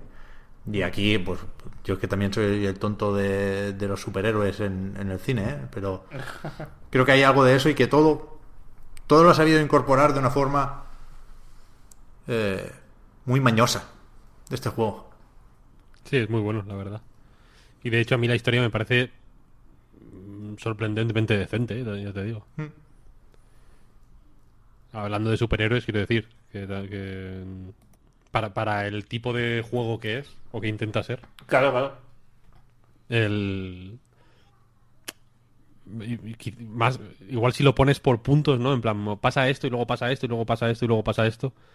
Igual sorprende menos o, o, o es menos menos vistosa, pero creo que está contada de una forma muy guay. Creo que te mete en muchas referencias mm, y, y guiños, digamos, a, al contexto de lo que pasa en la historia, que están bastante bien traídas. Eh, es- está bastante bien escrito, de hecho, también, ¿no? Y, y- y muy bien actuado. Yo creo que la... O sea, un, un juego en el que todo el puto rato literalmente hay gente hablando, porque en- creo que en muy pocos momentos hay que no que no hable nadie y por si y, y por si te quedabas con ganas de que hablara alguien ya te pone una puta cabeza que habla todo el rato, ¿no? sí, es verdad. No acordaba. El Mimir. Por, por eso, ¿no? Que es como, es como, bueno, ya es, el Boy y Kratos ya tienen, ya están un poco hasta los huevos, ¿no? Pues llevan aquí mucho rato tal, entonces vamos a meter otro personaje que te hable todo el puto rato sin parar y, y se pasa todo el puto juego hablando y cuando te pasas el juego habla más. Ya ves. Y habla cosas distintas todo el rato. Es que es la hostia, ¿no? Como que no repiten un puto diálogo en, en ningún momento. Hay cientos de horas de diálogo, es la hostia. Sí, sí, sí, sí. Y, y todas tienen. Hay algunas más tontas que otras, ¿no? O más innecesarias que otras. Pero todas están actuadas con la misma gana, ¿no? Como que no hay ningún momento en el que digas, joder, esto ya lo están haciendo. Está el actor de doblaje aquí. mm, hablando random y han metido aquí el MP3 para ver si cuela, ¿no? Todo tiene. Joder, está. Está sorprendentemente bien. eh, bien llevado a, ese nivel. Que a, que a mí me sorprendió, ¿eh? Evidentemente. eh, yo qué sé, el God of War 3, que igual es el que más recuerdo. Me parece un juego que está guay, pero en fin, es una chorrada, ¿no? Al final es un puto juego de. de matar muñecos y poco más. Es- tiene, su, tiene su gracia, ¿no? Y está bien hecho a ciertos niveles. Pero desde luego no me esperaba que, que precisamente un God of War eh, ofreciera esto. Mm. Jamás. en toda la historia. Ya. Y lo ha hecho con bastante. con bastante soltura y con bastante buen gusto, yo creo. Sí, sí. Ya digo, es, más por, por, por eso, ¿no? Porque es, es- es evidente que hay algo de Naughty Dog aquí y, y al comparar por, por narices sale perdiendo, ¿no? Porque intenta cosas similares y le salen un poquito, solo un poquito peor. Pero vamos, con el plano secuencia, con recordando los hachazos, de esto habló el Puy mucho y, y es verdad, el- el- se puede escribir un libro casi del ataque de mantener pulsado. el- bueno, yo jugaba con, con cuadrado de triángulo, que el juego hace eso de lo de los Souls y compañía, de pegar con R1 y R2, pero yo me lo cambié, me puse cuadrado triángulo. Y lo de mantener pulsado para pegar el hachazo cargado, ¡wow! ¡Qué maravilla! Si, si tienes suerte y está el Atreus ahí sujetando con el arco al muñeco y te lo deja bien, bien quietecito, es la hostia. Es un juego que sabe muy, muy bien dónde, dónde centrarse y, y también le voy a dar un, un par de vueltas más mínimo. Vaya. Sí, este es fino, la verdad, es fino. Está bien. Y hasta aquí, hasta aquí la lista. Tenemos un ratito más para menciones, si queréis. Yo tengo, bueno, es que tengo un papelito hoy bastante chulo. ¿eh? Todavía me quedan cosas por decir. Yo tengo bastantes menciones, de hecho. Pues venga, dale, Víctor. Tengo apuntado en menciones eh, un juego que me ha gustado mucho este año, que es Forza Horizon 4. Eh, que me parece un juego muy guay, la verdad. Me, me enfadé un poco en su momento con él porque porque no quieren dejar a Carlton en paz. El pobre hombre en su puta casa, pensando que su baile es suyo, ¿no? Y de pronto está en- hasta en el puto Forza, ¿no? Ya va a tener que denunciar también a, a, Fi- a- a Phil Spencer, cojones. Eh, que no hacía falta, ¿no? Pero eh, si, si te puedes fijar en que en- si te puedes, o sea, si te puedes no fijar en el baile de Carlton, la verdad es que es un juego espectacular, increíble. Lo es, Súper, sí. súper disfrutable. mm, quizá menos. eh, con menos pegada que pues es un God of War o un Red Dead, ¿no? A nivel de que lo que hace es simple, entre comillas, ¿no? Al ser un arcade de, de carreras y Pero aún así, joder, está muy bien hecho, está muy bien pensado, está muy bien diseñado el mapa, es una delicia conducir como casi siempre. En fin. eh, y, y me parece un juego muy, muy, muy bueno. Eh, ¿Sigo? Dale, dale, sí, sí. ¿O, o quieres aquí hacer un peloteo? No, es que yo tengo como, como premios de estos con, con nom- nombres graciosos, no, pero que no, Oh, no son solo menciones. Lo, lo- lo dejo para luego. Si tienes más, pilla carrerilla.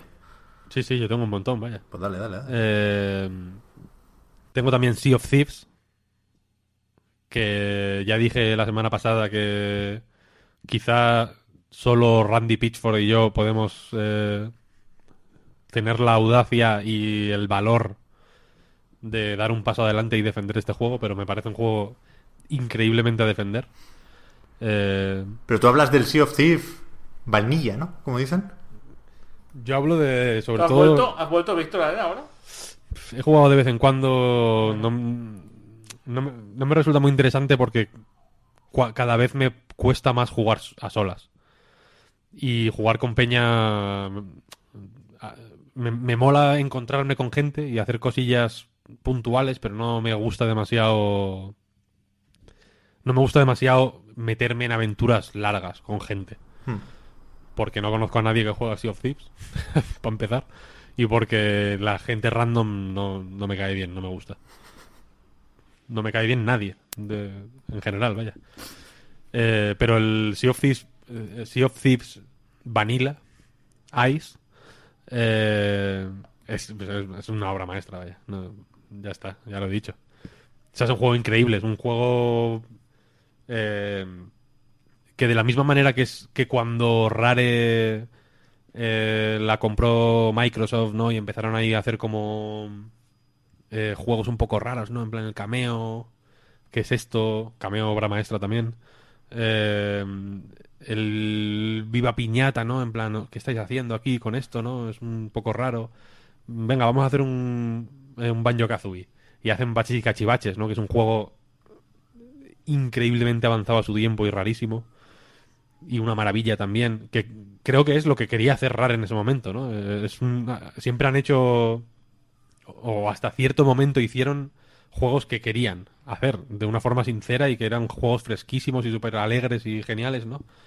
Y que se encontraron, yo creo, con, con un muro de... mm, de, de- de cierto de, de cierta gente que quería más o menos lo que o sea que quería que con Microsoft hicieran lo que hicieron con Nintendo cuando eso ya estaba hecho no ahora había que hacer otras cosas. Y evidentemente no está el el momento un poco de bajona de, los Kinect Sports bla bla bla bla bla bla. Eh, pero creo que esto es a, a pesar de todo lo que se pueda decir de él relativamente malo, creo que es un juego súper rare y muy y muy y muy bien pensado, la verdad. Creo que es una maravilla, una maravilla. Yo también, a pesar de, de sus carencias, que son muchas, pues yo no he vuelto a él. Yo me quedo con la versión vanilla que dice Pep. sí que no puedo evitar recordarlo con cierto cariño, ¿eh? La verdad. O sea, con... Sobre todo las primeras 3-4 horas. La sensación de descubrimiento y de disfrute y de subirme al puto barco e irme ahí a navegar sin más, sin seguir misiones ni nada. La impresión que me daba el mar, la superficie del mar, lo bien hecho que está, joder, no sé. Tiene muchas cosas demasiado buenas como para ignorarlas porque el juego estaba un poco vacío, ¿no? No sé. Sí, sí, yo creo que podrían Yo creo que si hubiese sido un Early Access, habría sido la hostia. ¿Sabes? O sea, ya, si hubiesen podido justificar esa esas carencias, habríamos estado más atentos y se habría, se habría sido un poco más. Se habría disculpado un poco más, ¿no? Todo esto, creo yo. sí, igual te podrías haber fijado más en ciertas cosas y no en Claro. en el hecho de que parezca un poco vacío. Que es cierto que, eh, a ver, yo reconozco, y por eso lo pongo en una mención y no como y no quizá como de lo mejor del año, eh, que, igual podría poner más de su parte para... No tanto para guiarte o para recompensarte o para... eh, hacerte saber que está viendo lo que haces, eh, porque creo que es precisamente lo que lo hace que sea, que sea especial, ¿no? El, el hecho de que muchas cosas de las que puedes hacer las tienes que apreciar tú eh, sin que el juego te, diga en plan, ah, vale, pam, más 100 puntos, ¿no? Porque, porque está pensado para eso, de una forma muy evidente, yo creo. Eh, pero sí que es cierto que podría haber más momentos Kraken. Y que quizá debería haber más momentos Kraken, en el sentido de que eh, quizá podría haber más momentos de descubrir una isla y de eh, navegar a su alrededor y descubrir una cueva y que en la cueva hubiera algo, aunque el juego no reconociera el hecho de que has llegado a la isla, igualmente, ¿no? Eh, y en ese sentido, a mí me parece más vacío en ese sentido que en el sentido de que los enemigos sean todos muy parecidos y de que sea repetitivo y tal y cual. No me parece mal que sea repetitivo. Creo que el. Creo que las misiones eh, están bien como motivador del viaje, ¿no? En plan, ah, pues hay un cofre aquí. Pues eh, eso ya digamos que te inicia el viaje. Sí. Eh, y, y- y- y en muchas ocasiones, eh, aunque digamos que la misión sea ir, coger un cofre y volver y ya, y expuesta de esta manera sea extremadamente simple, son las mil y una cosas que pueden ocurrir por el camino las que hacen que sea las que sea genial. Y me parece fantástico que el, insisto, que el juego no registre todo lo que ha ocurrido en la misión, sino que seas tú el que lo recuerde, ¿no? Y el que lo tenga que tener en cuenta. En plan, vale, ha pasado esto, ha pasado esto. Joder, qué historia más guapa ha pasado aquí, qué maravilla eh, aquella eh, aventura que viví cuando iba a, coger una puta gallina no sé qué isla. Y, y, y- esto, esta manera de plantear el juego, a mí me parece hiper arriesgada y, muy, muy bonita, la verdad. Y también están un poco las pequeñas decisiones de diseño inteligentes, ¿no? Como lo del mapa, ¿no? Tengas que bajar a- abajo a verlo, pero también desde arriba puedas asomarte, ¿no? Con un botón. Sí, o puedas sí, coger el mapa y enseñárselo a alguien, ¿no? Y señalar. El tema de que las islas tengas que identificarlas por la forma, ¿no? Y buscarlas en el mapa. Eso me parece bastante guay, la idea. Mm, Sí, sí. Tiene Cositas, muchos- que- mm, cositas pequeñas, pero que saben bien, ¿sabes? Tan gustico. Mm, Sí, sí. Por eso, o sea, evidentemente el- la historia supongo es más o menos conocida y la cosa es que eh, si, si hubiera tenido un poco más de sustancia de inicio, eh, yo creo que todas estas se habrían ahorrado un montón de dolores de cabeza de mantener un live service, por así decirlo, eh, en el que la gente se va a ir. Porque es cierto que evidentemente eh, al ser eh, yo imagino que mucha gente no, no- no conozco cifras vaya pero por el un poco por lo que voy leyendo pues en Reddit y en Twitter y cosas así eh, imagino que mucha gente lo probaría en el Game Pass y y hasta luego cocodrilo no tampoco creo que es más una experiencia relativamente común el haberlo probado y haber dicho bueno aquí no hay nada y ya está pero creo que no es culpa del diseño del juego, sino sino de, cier- de ciertas mm, carencias de contenido que aún así a mí no me desmerecen la intención principal del juego, que me parece encomiable y, una maravilla total. Y, cruzo los dedos para que no cierre, rare. Pues a mí me, me dura el cabreo, ¿eh? Yo estoy al revés que Fran. O sea, a pesar de esas fantásticas primeras horas y de lo maravilloso que es navegar, yo creo que es un juego que sabían que no estaba hecho. Y lo, lo sacaron porque convenía con el Game Pass, con esto de los lanzamientos, y, y luego ya veremos, que ahora todo se vale en, en los servicios. Y, y- me cabrea, porque es un juego con un potencial enorme y sí que lo han ido mejorando y- y es de agradecer, por supuesto, que haya esa dedicación y que se tiran cierta prisa con los DLCs. pero creo que tampoco soluciona los problemas del juego. Quiero decir, todas esas anécdotas de los viajes, creo que no son tantas. O sea, tú has dicho mil y una cosas, Víctor. A mí se me ocurren seis. Y son muy buenas, pero son seis. Y aunque, Por eso, y aunque hubiera NPCs, y aunque hubiera una historia, y aunque hubiera un diseño de niveles, seguirían siendo esas seis. Y creo que es un juego que no está terminado. Que se quedó con, con- bueno, lo que tenía apuntado en la libreta, pues entró en la mitad. Y la otra, pues ya veremos. Sí, sí, o sea, es evidente que falta. que faltan piezas con las que jugar, desde luego. Pero, que la, pero la intención a mí me parece. Sí, sí, sí, sí. sí. me- o sea, me- la intención me.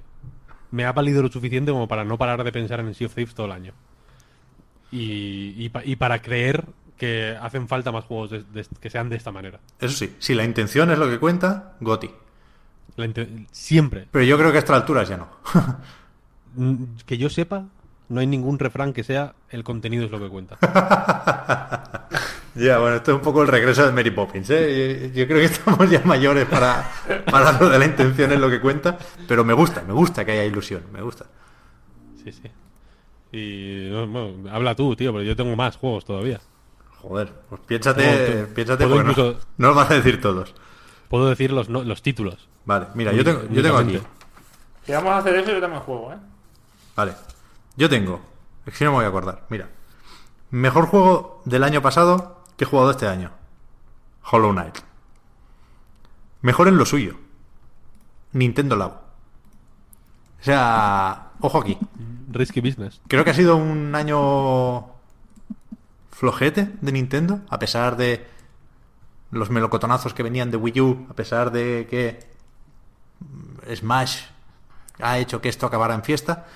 Creo que ha sido un, año, pues eso, de, de- de- peor que el anterior en, en Switch, pero ojo con el Labo. Entiendo perfectamente que muchos no lo hayáis jugado, porque entiendo perfectamente que no es para muchos de vosotros. Entiendo perfectamente que lo que debería interesarnos más, que es el software, el juego que acompaña a todas esas piezas de cartón, podría y debería estar mejor, sin duda. Pero yo las, las sorpresas más agradables de este año me las he llevado con Nintendo Labo. Sobre todo con el kit de vehículos. Es alucinante. Me lo pasé súper bien montándolo y viendo para qué servían las palancas y, y comprobando que funcionan como sistema de control en un juego que, insisto, podría y debería estar mejor, ¿no? Pero yo le debía una mención al Labo. Creo que si tú decías que hacen falta más juegos como Sea of Thieves, estoy de acuerdo. Yo creo que hacen todavía más falta juegos como el Labo. Que La piensen. intención, la intención es lo que cuenta. No, al revés. No, no, estoy de acuerdo, estoy, estoy de acuerdo. ¿eh? O sea, el Labo me parece bastante más guay de lo que. de lo que se suele leer por ahí. O sea, yo creo que, que en Labo hay más de ejecución que de idea, ¿eh? Porque es, es alucinante cómo, cómo funciona. Estoy, estoy viendo el, el volante este y, bueno, es una, una obra de ingeniería. Y, y creo que funciona muy bien. Creo que funciona muy bien y aprovecho para recordarlo. Ojalá la chavalada eh, pida muchos, muchos Labo a los Reyes Magos. Y después, juego al que más he jugado. También una cosa de, de justicia. Honkai Impact Third. Sabía Y- que nos escapábamos de este. Y aquí me acojo a mi derecho a no declarar y, y os cedo de nuevo la palabra. Pero, pero esto es lo que... O sea, tenía que entrar esto un poco en, en- en mi resumen de 2018, de lo que he jugado. Yo tengo que mencionar uno más y ya os dejo a vosotros. Chuchel. Oh, muy bien. Bien, Fran, Oh, bien. claro. Creo que es un juego que- Lo tenía yo también. Ah, menos mal, vale.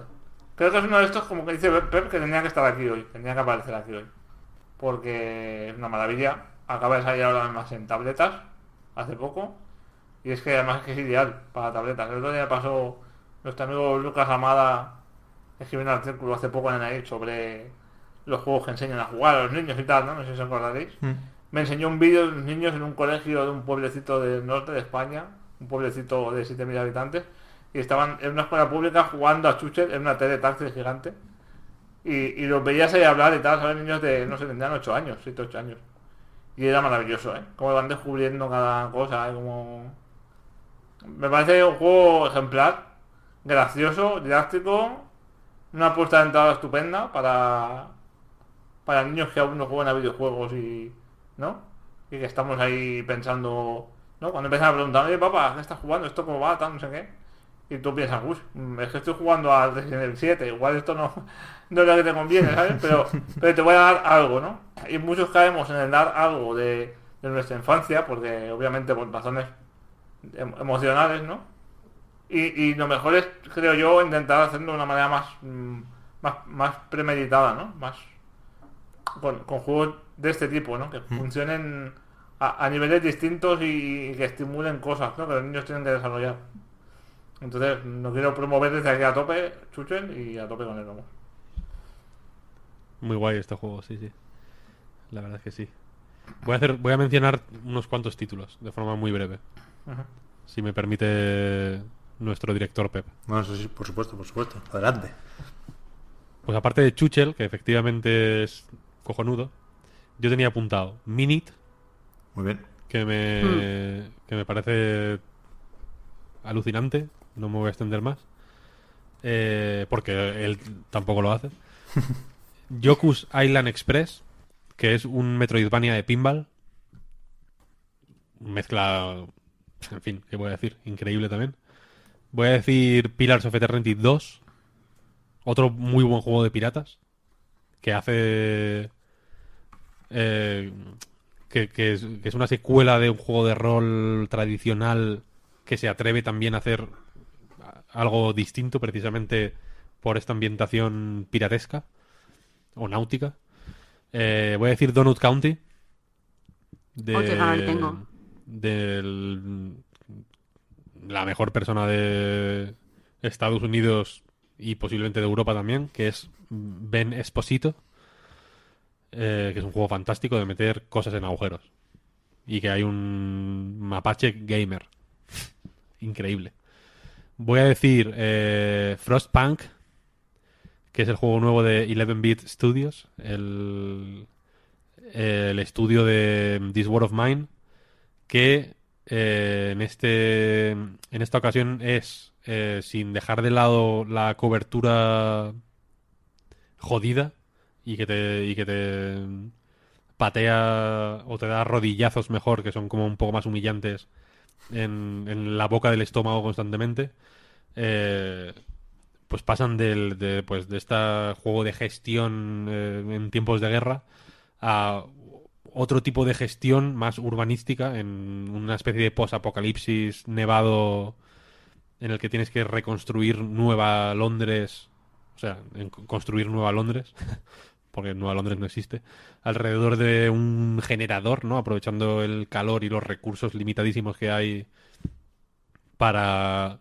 hacer más que florecer la ciudad, ¿no? Para que la gente sobreviva, utilizando no solo los recursos naturales escasos, sino también los recursos eh, humanos escasísimos que hay eh, y haciendo que decidiendo si trabajan los niños o no, si eh, si ofreces eh, divertimentos al pueblo eh, para que después del trabajo o no, si les ofreces religión, si les ofreces la siempre cálida porra de la policía para que les salten los dientes y que vayan a trabajar, etcétera, etcétera.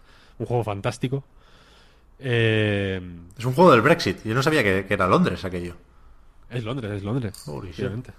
Londres. Eh, y eh, déjame echar un vistazo al móvil porque creo que tenía otro por aquí que quería, que quería mencionar en el mobile. Part-time UFO. Uh, ¿Este ¿Este es este de este año? año? Creo que no, ¿eh? O sí. A ver. Vamos a verlo, ¿eh? Igual no. Yo creo que sí que es de este año, ¿eh? A mí me, me suena que sí, que, Ah, sí, que sí, no salió... abril. Sí, sí. Ese es, Muy efectivamente. bien. Part-time UFO. Increíble juego. que es de HAL Laboratory, el estudio de Nintendo que hace pues, los Kirby, ¿no? Principalmente. se les, se les asocia a los juegos de Kirby. Y es un juego para móviles que no está dentro de este acuerdo, digamos, con DNA para hacer así como bueno, digámoslo ya, ¿no? Para violentar profundamente las, los personajes más queridos de la historia del videojuego, sino que va un poco por su lado y es un juego de controlando una navecita espacial, ¿no?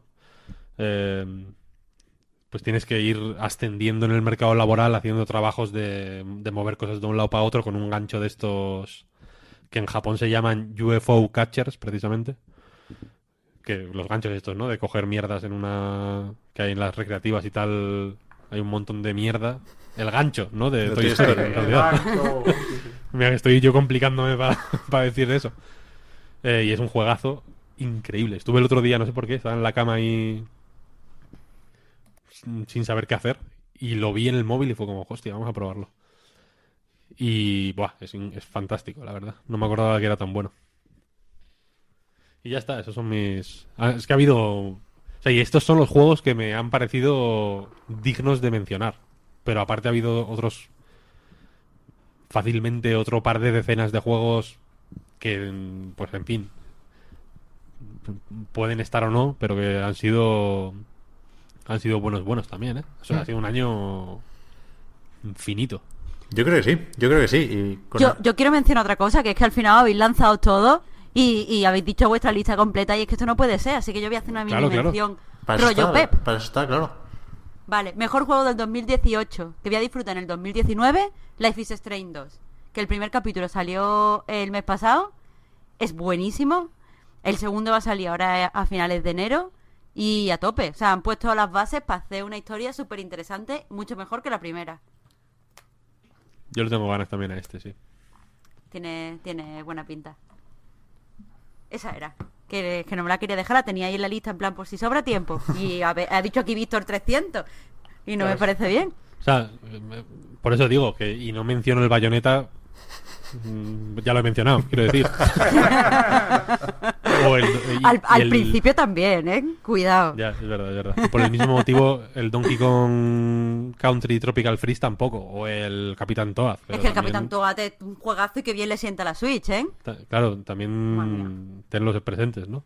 No menciono el, de- el detective Pikachu tampoco por... Que, eso- que es las risas, que la gente Por- está ahora claro. que no vea, pero es las risas. Claro, claro. No lo menciono por pudor, pero podría mencionarlo sin ningún tipo de problema. Yo me lo he planteado también, ¿eh? O sea, han salido, han- yo creo que han salido muchos juegos muy interesantes. Han salido juegos buenísimos mm, eh, de una manera más o menos ortodoxa, digamos. Y han salido juegos experimentales eh, también fantásticos. Eh, han salido juegos de Game Jams que, mm, que sinceramente podrían codearse fácilmente con cualquiera de estos. En fin, mm, yo creo que la cosa tira para adelante. El, el mundo, el, el mundo igual no sigue, pero el mundo del videojuego sí. Yo creo que sí, yo creo que, que podemos acabar un año más este podcast diciendo eso, que, que ha sido un año guay. Sí, sí. Igual no ha sido histórico, como a lo mejor algunos recientes, tengo mejor recuerdo de, de, de años recientes, pero creo que ha estado muy bien. O sea, me faltan dos, tres más, o sea, dos o tres juegos más, perdón, muy, muy, muy, muy, muy, muy, muy buenos. Pero en general tengo un, buen- un buen recuerdo de las partidas que he ido echando. Además ha sido algo muy, muy variado. Me he reconciliado hasta cierto punto con el AAA más bestia. He sabido compaginarlo con, con todo tipo de indies, ¿no? Iba a decir que ha sido una dieta equilibrada, pero en realidad no, porque el God of War o el Red Dead no serían precisamente una ensalada, ¿no? Pero sí que, he comido lo que me ha apetecido en todo momento y me ha sentado siempre bien. Incluso esas patatas fritas y esa Coca-Cola me la he tomado más bien que mal. Y me quedan muchas cosas, ya digo. La otra gran característica de, de mi 2018 como jugador es que es que le he echado menos horas de las que quisiera, ¿eh? Y tengo pendientes aquí apuntados, por ejemplo, el Dragon Quest 11. Quise hacer un sprint esta última semana y, y no he podido, pero, pero creo, creo que es un juego que ha gustado muchísimo y, y en mi partida empiezo a ver por qué. Así que a lo mejor el año que viene cuento alguna cosilla más. Me queda el Astrobot, que creo que es un ah, creo que es un tipo de juego que nos que me podría haber ayudado y a mucha gente le ha ayudado a, suplir esa falta de juego Nintendo tipo Mario, ¿no? ¿no? No sé si son palabras mayores, Víctor, tú que sí lo has jugado, pero he visto mucha gente que dice Astrobot Gotti, ¿eh? Mucha. Mm, yo igual no diría tanto porque me parece que tiene ciertas limitaciones eh, muy autoimpuestas y muy bien autoimpuestas en beneficio, digamos, de, de mejorar la experiencia de realidad virtual. Pero si alguien me dice que es el mejor juego de, reali- de realidad virtual del año, yo le mencionaría de pasada Tetris Effect, pero, pero tampoco, pero tampoco se lo discutiría mucho, sinceramente, porque sí que es un juego. Y si alguien me, me lo pusiera como motivo de peso real para para atreverse o dar el paso a, a probar la PlayStation VR, mm, también estaría de acuerdo. Y eso, eh, los dos puntos negativos más claros, para mí, por, por mis preferencias, ya digo, son... ah, me ha faltado un- un- una Nintendo un poco más suelta, la que tuvimos el año pasado, y me ha faltado Platinum, claro. Es que... Ya, tío. Cago en la hostia, tú. Imagínate que sale el- los Game Awards, anuncian Bayonetta está disponible ahora. Pero no. El año que viene, es- suici- joder, Iba a decir que me suicidaba, pero bueno, sería de- contraproducente. no una razón más para tenerle ganas a, a dio- a 2019, ¿eh? que, Sí, sí. que no va a empezar flojo el cabrón, ¿eh? Con ese Kingdom Hearts que se ha filtrado muchísimo, con Resident Evil, con Devil May Cry, con Sekiro, es que Bueno, el Sekiro, colega. no lo vamos a ver venir ese, ¿eh? No, no, no, no. O sea, tú prepárate, porque nos van a hospitalizar ya los dos. Nos, nos va a hacer un- una llave de judo aquí en Miyazaki que nos vamos a quedar en el suelo. Esto sale en marzo, pues hasta hasta junio, hasta el E3, Sí, sí. tumbado. Y ya pff, hasta marzo ya me da pereza todo, tío. Es la hostia porque o sea, eh, salen muy buenos juegos eh, de aquí a marzo. Pero es que no paro de pensar en el Sekiro, tío. Es increíble.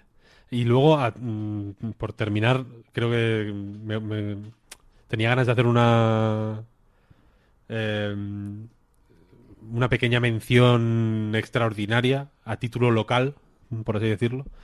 Eh, porque ya lo hemos dicho que efectivamente ha sido, lo hemos mencionado así un poco por encima, que ha sido un buen año para los juegos españoles. Eh, pero igual que mm, se lleva hablando un poco del renacer de los juegos españoles, bla, bla, bla, durante cierto tiempo, creo que eh, si a nivel mundial eh, 2018 no se considera un año histórico, como dices tú, Pep, a nivel local creo que sí se va a poder considerar como un punto de inflexión. Si la, si la cosa sigue eh, con esta pinta, ¿no? Porque han salido, joder, un buen puñado de juegos muy, muy interesantes, ¿eh? El... eh, Hemos hablado del Red Strings, del Red Strings Club, pero se podía hablar también de eh, Do Not Feed the Monkeys, se podía hablar Solo. de, de Solo, se podía hablar de, de Gris, evidentemente, que también lo he mencionado. Se podía hablar de Moonlighter, se podría hablar de... de... Yo que, del, bueno, joder, el... Lo ninguneamos un poco por ser de móviles, pero Bring You Home es bastante, bastante guapo también. Eh, en fin, que ha habido buena mandanga, ¿eh?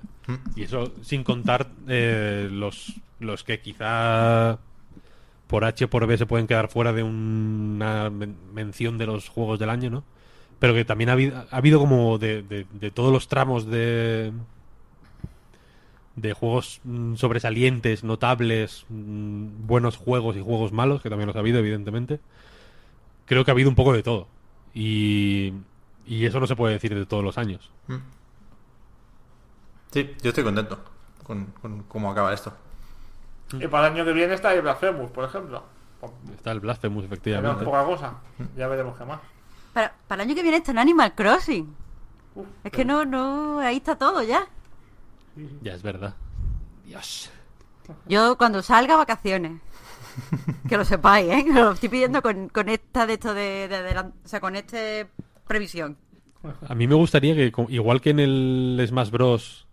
eh, puedes escuchar la música con la pantalla bloqueada, ¿sabes? Para llevarte ahí la banda sonora mm, del bayoneta todo el día puesta, como tiene que ser. Eh, en el Animal Crossing se pueda jugar en una ventana. O sea, esta- estar jugando al bayoneta 3 o al 1 y al 2, si no ha salido el 3 todavía, con, con el Animal Crossing en una ventana. Y que, y que pulsando la ventana se pause el Bayonetta 3 o, o el juego que estés jugando en ese momento y, y- y puedas volver a tus gestiones del Animal Crossing. ¿Eso no, no es demasiado estímulo? O sea, demasiado cambio de ritmo y el cuerpo, ¿eso no lo puede soportar? Hay, hay que probar. Si, si no se- eso no se sabe hasta que no se prueba. Se podría hacer, Víctor, mira que, que tiene ideas locas Nintendo, ¿eh? Una portátil con dos pantallas. Hostia, imagínate. Eso es- Y que la la- de arriba y la- de abajo salieran cosas distintas. Y que, la, y que eh, digamos que la puedas como cerrar así, Claro, como una tapa. Sí que con, con táctil, con un de este táctil, ¿no? Sería lo suyo. La de abajo puede ser táctil y la de arriba no. Eso estaría guay. Buena idea, buena idea. Eso estaría muy bien. A ver si les mandamos un mail a esto, a ver que se pongan a hacerla. Eh, volvemos. No sé exactamente cuándo. No tengo el calendario, pero bueno, después de Navidad, vaya, cuando hayan pasado de los Reyes, ¿no? lo- Quizá. lo de siempre, sí. Con, supongo, por mantener tradiciones, un, repaso que hemos iniciado aquí ya a lo que se viene en 2019, pero ya más ordenado, con alguna pestañita abierta para no dejarnos ninguno. Y hasta entonces, pues solo nos queda primero recordar el Patreon, www.patreon.com barra nightreload, es lo que gracias a vuestras generosas aportaciones permite que sigamos aquí hablando un buen rato sobre juegos. Y después, más importante, faltaría más, fel- eh, desearos unas felices fiestas a todos. También a Fran, a Marta y a Víctor, que habéis estado aquí. Feliz Navidad y feliz año, Pep. Igualmente. uh, no Fran, tengo que nada no te has no preparado.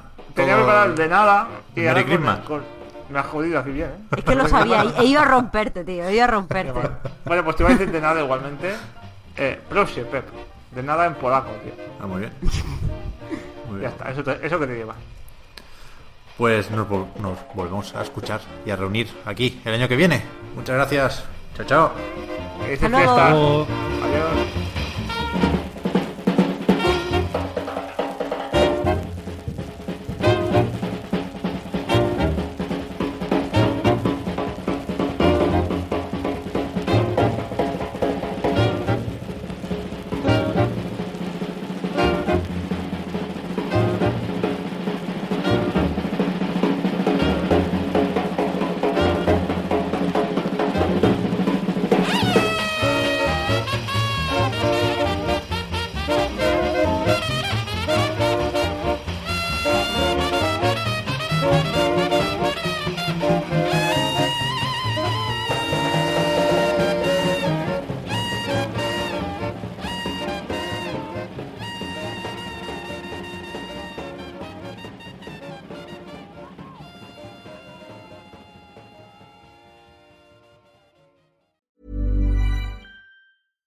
I'm Daniel, founder of Pretty Litter. Did you know cats tend to hide symptoms of sickness and pain? I learned this the hard way after losing my cat, Gingy. So I created Pretty Litter, a health monitoring litter that helps detect early signs of illness by changing colors, saving you money and potentially your cat's life. Pretty Litter is veterinarian developed, and it's the easiest way to keep tabs on your fur baby's health right at home. Go to prettylitter.com and use code ACAST for 20% off your first order and a free cat toy. Terms and conditions apply. See site for details.